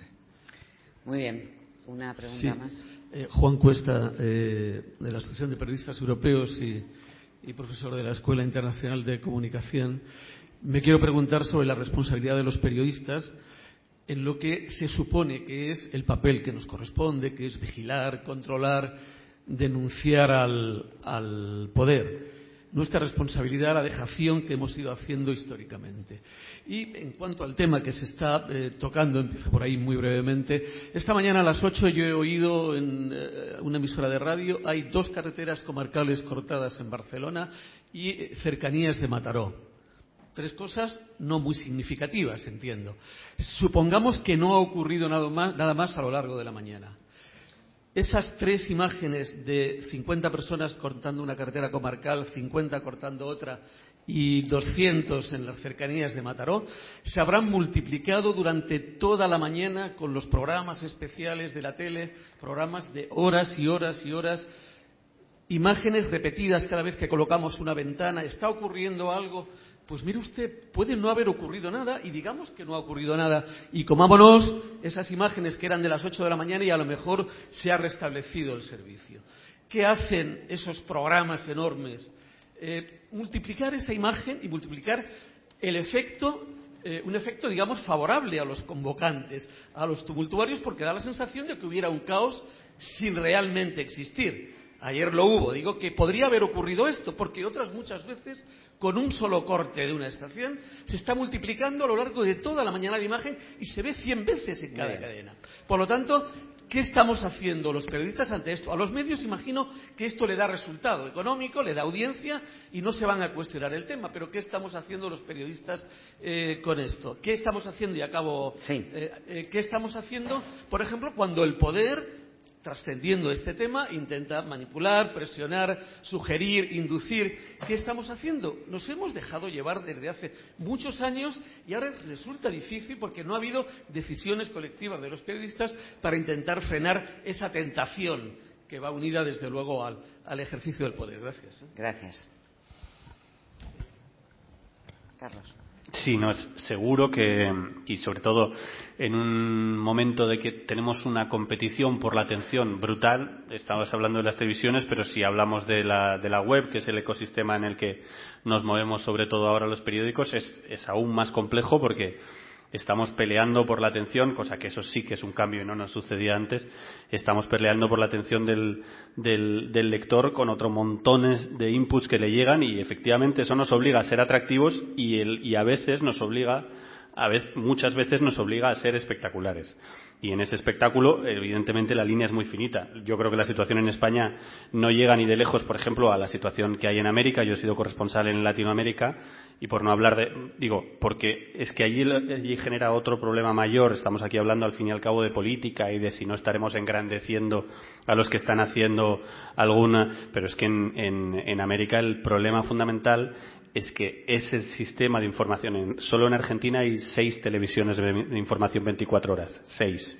Cuando hay un suceso en, en, en, los alrededores de Buenos Aires, uno va a un suceso pequeñito. Bueno, en Latinoamérica los sucesos son mucho más graves que aquí, pero para las dimensiones latinoamericanas un suceso pequeño hay seis canales con seis eh, furgonetas enormes emitiendo en directo en la casa de una señora. ¿Qué genera eso?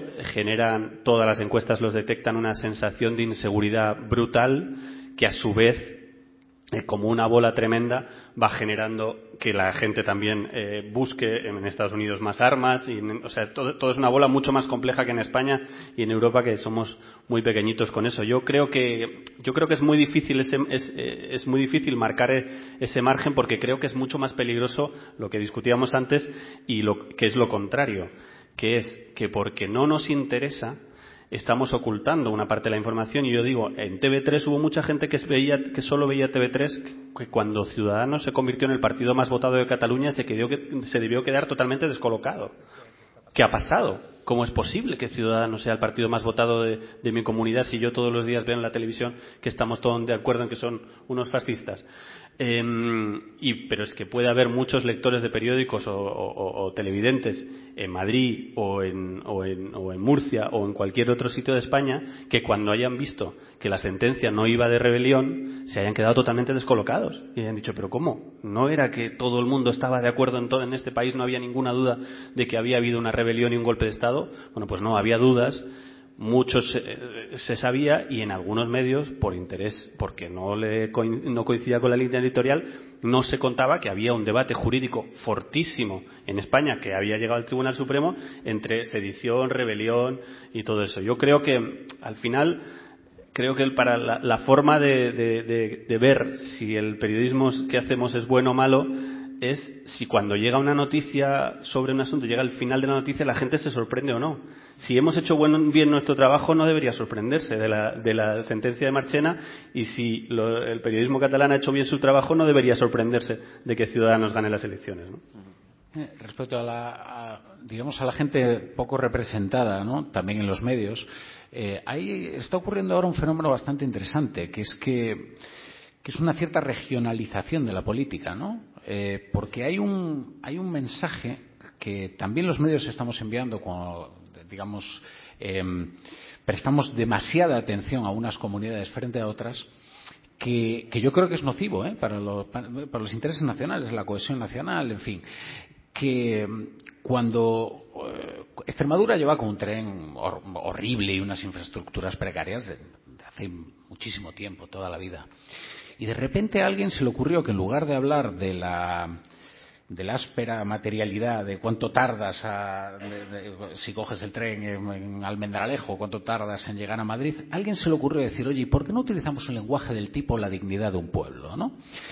Porque efectivamente es un lenguaje que ha funcionado mucho mejor mediática y políticamente.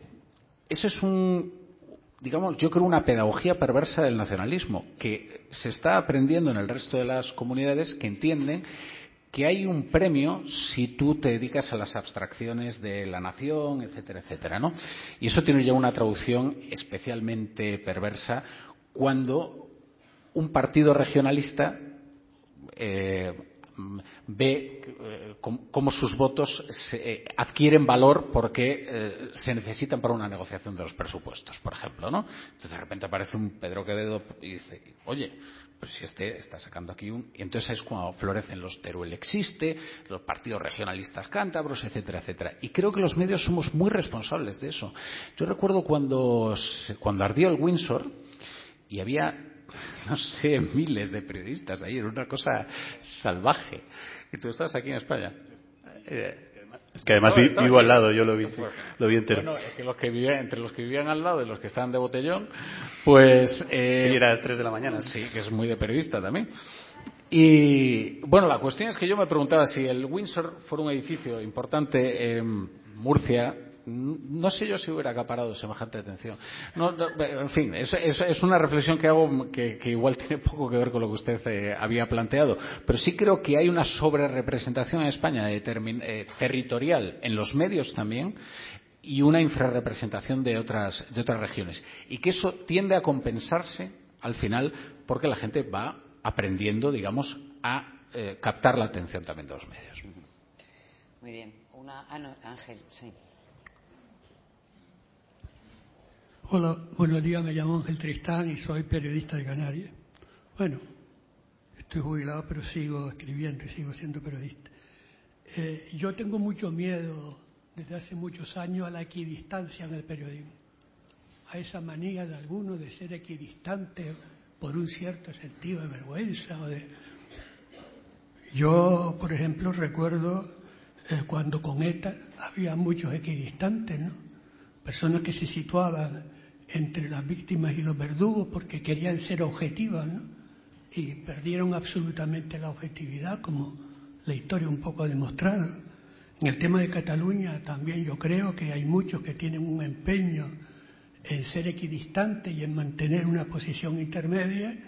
Y bueno, eh, en fin, eh, las estadísticas, las intermedias nunca son exactas. Yo aquí ahora, si miro al público, tendría 34 años y no 71. ¿sabe? Entonces, a mí eso de la equidistancia es un tema que me preocupa bastante, ¿no? Con respecto al proceso, o el proceso, yo le digo el proceso porque así traduzco mejor esto de aquí.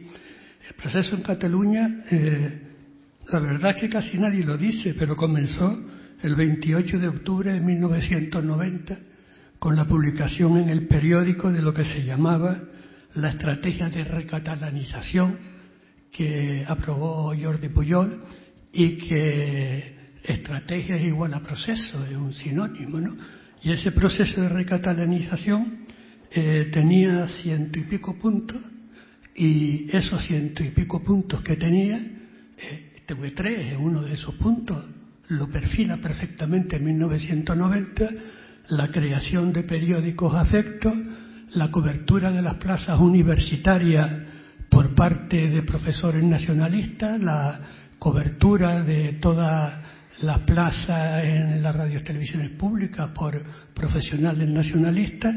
Quiero decir, también hay que tener en cuenta los orígenes de todo este proceso para entender un poco lo que está pasando ahora. Y yo creo que por primera vez, en el, en el, cuando el tribunal habla de los hechos probados, hay que, habría que ser más moderno, ¿no? Y poner hechos probados y radiotelevisados. Que eso yo creo que en muchas ocasiones estamos leyendo la sentencia, no estamos de acuerdo con los hechos probados, pero hemos visto en las televisiones esos hechos radiotelevisados.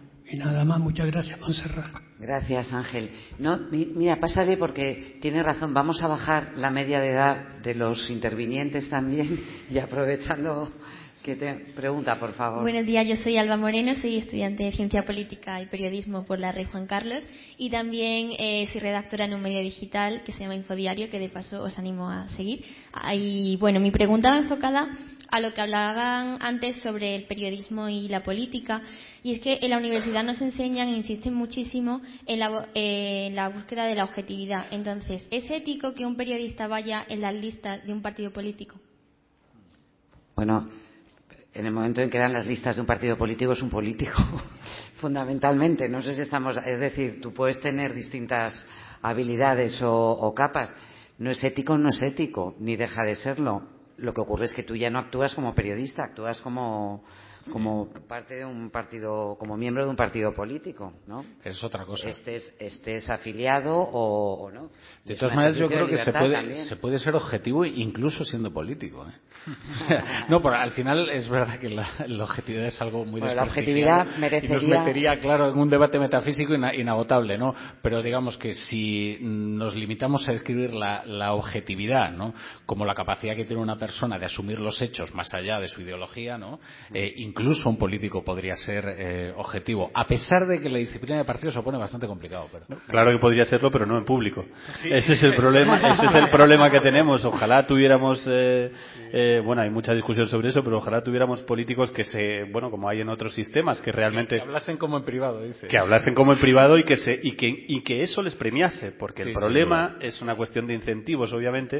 El problema es que los poquísimos políticos que hemos tenido en España en los últimos años que se han atrevido a tratar, yo objetivo ya sería mucho, pero a tratar de ser mínimamente, a tratar de ser un espíritu crítico, que ya la objetividad sería un sueño, pero los poquitos espíritus críticos que hemos tenido en política en los últimos años han desaparecido de las listas de forma brutal, porque además otra cosa que se está produciendo muy llamativamente, y esto, esto es, sí, bueno, la, la gente que lo ha reflexionado mucho eh, lo tenía muy claro, pero a mí por lo menos me ha, me ha sorprendido que la democratización teoría, en teoría de la política, que es el momento en el que los, los líderes son elegidos por la militancia y no por, eh, y no por una estructura de poder, la conclusión de esa democratización es que los líderes, como son elegidos por la militancia, tienen tanto poder que eligen directamente a sus listas, que esas no son elegidas por la democracia, sino, y, y no tienen que darle explicaciones a nadie.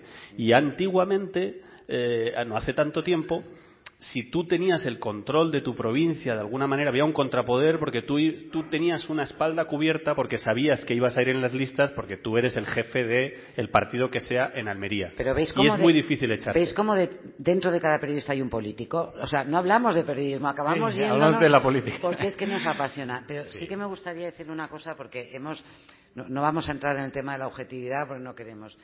Mira, yo creo que la única objetividad posible es ser radical con los datos, con los hechos. Eso es lo único en lo que yo creo que estamos de acuerdo que nos diferencia a quien ejerce el periodismo de manera más profesional, en un medio grande, mediano, pequeño, un medio universitario. Eh, los buenos profesionales, los buenos periodistas son aquellos que respetan los, los hechos. Y los hechos no son son opinables, son interpretables, pero los hechos son los hechos. Y esa creo que es la única objetividad en la que realmente deberíamos estar obligados con una especie de juramento hipocrático. ¿no? Los hechos son los que son. Y luego comentamos la, sentencia, la interpretación, lo que ha pasado en las calles, si nos parece mucho poco, tal. Ahora, los hechos son los que son. Y eso, que puede parecerte una perogrullada, y muchos compañeros me dirán qué tontería, porque estamos en un mundo en que los hechos empiezan a ser cuestionados y además hay mucha gente a la que le da igual los hechos. Y tú dices, es que esto no fue así, es que no han, no han entrado, no ha habido un millón de, migrantes entrando y tal. No, no, bueno, sí, eso no es verdad. Los datos son los datos, son los que son. Si empezamos a no dar valor a los hechos y a los datos reales y contrastables, y ese es nuestro trabajo, el resto del discurso ya es fácilmente manipulable por malos periodistas, por pseudo periodistas o por quienes tengan interés en, eh, en jugar con el, con el discurso público. Pero bueno. Eh, Estamos de acuerdo. Asumimos. Creo que con esto es la ul- sí, tenemos que cumplir el. ¿Te presentas, por favor? Sí. Muchas gracias. Soy profesora de la Facultad de Ciencias de la Información de la Universidad Complutense de Madrid y no quisiera quedarme con la impresión que he tenido por la respuesta del profesor Carreras de que se ponen en cuestión las titulaciones de las facultades de Ciencias de la Información de toda España, titulaciones tanto oficiales de las facultades como de algunos medios, creo que ha citado el país, porque no me gustaría sinceramente que mis alumnos pensaran, si se quedan con la frase, de que con un año o poquito más es suficiente para que alguien con otra formación pueda ser periodista. Solamente eso, muchas gracias. Carmen Salgado. Muy bien. ¿Qué más podemos añadir? es una opinión, sí. Muy bien. A ver, Miguel Ángel. Eh. Ah, Georgina. Bueno, yo quería, eh, soy Georgina Higueras, hola Montserrat, a todas.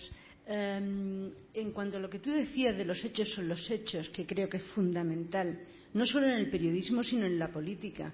Yo creo que si, en este momento difícil que está atravesando la democracia, si queremos que la democracia perdure, si queremos luchar por la democracia, que es importantísimo, la única solución es que empecemos a penalizar a los políticos que no dicen verdades. O sea, desde el momento en que hay un Nigel Farage, por ejemplo, o el Trump, o, Bolsonaro, o cualquier otro eh, que dice, eh, se permite decir, bueno, es que el Brexit, eh, tenemos que ir a un Brexit porque eh, eh, Reino Unido paga siete millones y medio de libras a la semana a la, Unión Europea. Y eso puede eh, después, si no, formamos parte de la Unión Europea, invertirlo en el, en el servicio de, seguri de seguridad pública, de, de, salud pública. Y con eso, pues claro, evidentemente se lleva a todos los británicos a votar a, favor de, a favor del Brexit. Y luego, al día siguiente de que han votado del Brexit, este tipo reconoce en una, su primera entrevista que él sabía perfectamente que eso era mentira. O sea, que habían mentido todo el tiempo, tanto él como Boris Johnson, eh, con esos datos. Entonces, desde el momento en que nosotros aceptamos que los políticos nos mientan y, como tú has dicho también antes en tu intervención, que ponemos entre comillas lo que, lo que han dicho y volvemos a repetir la mentira, con lo cual los periódicos al final, o los medios de información, las televisiones, la radio, nos hacemos eco y agrandamos esas mentiras, así no vamos a defender la democracia. Así vamos a, a dañar y a hacer populismo, que es lo que estamos viendo. Yo creo que esto es una cosa tremenda que debería de debatirse y de una vez por todas convencer a la población de que los hechos son los hechos y tenemos que defenderlo nosotros los periodistas, pero también los políticos. Absolutamente. Estoy, estoy muy de acuerdo, muy de acuerdo con lo que, con lo que dices. De hecho, Creo que uno de los eh, principales problemas que tiene el periodismo, también de modelo de negocio, es la drástica devaluación que ha sufrido la verdad. La verdad es la materia prima del periodismo. Nosotros vivimos de trabajar con la verdad, aunque sea para interpretarla, aunque sea para servirla, digamos, como, pura información aséptica o, a través de un editorial, pero es nuestra materia prima. O sea, en, Murano se trabaja el cristal y nosotros trabajamos con la, con la verdad. Si el cristal se devalúa, en Murano sufre la industria eh, una crisis y cuando la verdad eh, se devalúa, que es nuestra materia prima, pues nosotros sufrimos desde luego eh, esa crisis. No, desde luego, volviendo a la pregunta inicial, si debemos tomar partido o no, eh, que casi siempre la respuesta es que no, hay algo en lo que sí, por lo menos en mi opinión, hay algo en lo que sí debemos tomar partido y es nuestro trabajo diario. Frente a una mentira no se puede ser equidistante. Yo creo que en otro tipo de cosas, incluido el procés, eh, no se debe ser equidistante, pero sí se debe ser distante. Yo creo que la clave del, del, periodismo bien hecho es ponerle, ponerle distancia y no implicarte, pero en el caso de, la, de las mentiras es nuestro trabajo diario. Yo no creo que se reproduzcan con tanta facilidad mentiras. El problema es no se, yo le digo, la mayoría de los medios no reproducen con tanta facilidad mentiras, pero la decisión difícil en los medios, con el espacio y el tiempo limitado y cada vez menos periodistas en los medios, es si le dedicamos toda nuestra energía a desmentir la mentira que esa es la decisión difícil a la que tenemos que enfrentarnos cada día porque los que hacemos periodismo político eh, estamos rodeados de mentiras todos los días. Y entonces mmm, le dedicamos espacio y tiempo en el periódico sin ir más lejos y gente tenemos gente dedicada al fact-checking cada día más cada vez más pero la atención es limitada los espacios son limitados y es la decisión que, toman, que, tenemos que tomar los jefes de redacción del periódico en el que tú trabajaste muchos años eh, es cada día. Es más importante desmentir esta mentira o contar realmente las noticias eh, del día a día y tal. Eh, es difícil, es, es, es, discutible, pero cada vez más, y además los lectores lo demandan cada vez más, quieren desmentir la mentira. El problema es que el desmentir la noticia te coloca en su agenda. Es claro, decir, no, y además vas a su tema, claro. Una afirmación que sabe que, que tiene un, un impacto social por la razón que sea. El momento que tú entras a desmentir la información ya le estás robando espacio a lo mejor otro asunto otro tema o otra que tú consideras más relevante. que tú consideras más relevante ok. Pero esa es la manera de vampirizar la agenda ya sea con las mentiras o con los desmentidos a las a las mentiras. Es una técnica que se utiliza mucho y hay una forma también de tratar de que es el sándwich no tú cuentas la verdad o sea, cuentas por qué no es cierto el dato, luego que fulano ha dicho el dato falso y luego reafirmas. Pero es verdad que al final acabas entrando en el, bucle en el que te quieren. Eh, Yo una vez con, con Rocío Monasterio en Televisión Española que estábamos teniendo una entrevista y era, en fin, las entrevistas duran 25 minutos y era a tres mentiras por minuto más o menos. Eh, yo propuse, pero es complicado hacerlo y evidentemente sería muy polémico, pero realmente en televisión haría falta una pantallita pequeña una pantallita pequeña, sistemática, para ir a alguien diciendo, señores, todo esto que le están diciendo, porque decían sobre un montón de, de problemas sociales que ella iba diciendo, desde, desde el aborto hasta los problemas de, de que, si, que si la inmigración, que si la delincuencia, prácticamente el 95% de los datos eso, que eran para falsos. eso hace falta una pantallita, un periodista enfrente. ¿No? Sí, pero un periodista diga- no, porque entonces no la dejaría hablar. Quiero decir, no, no, no, es que, es, que no, no, la decisión que se to- las decisiones que se tienen que tomar a diario, eh, que son la realidad cuando alguien, y, el otro, y de hecho les critican, el otro día le criticaron a Fortes porque tenía delante el tema de las trece rosas, que hubo mucha polémica, porque, porque el, el- el representante de Vox eh, dijo las trece rosas violaban y tal.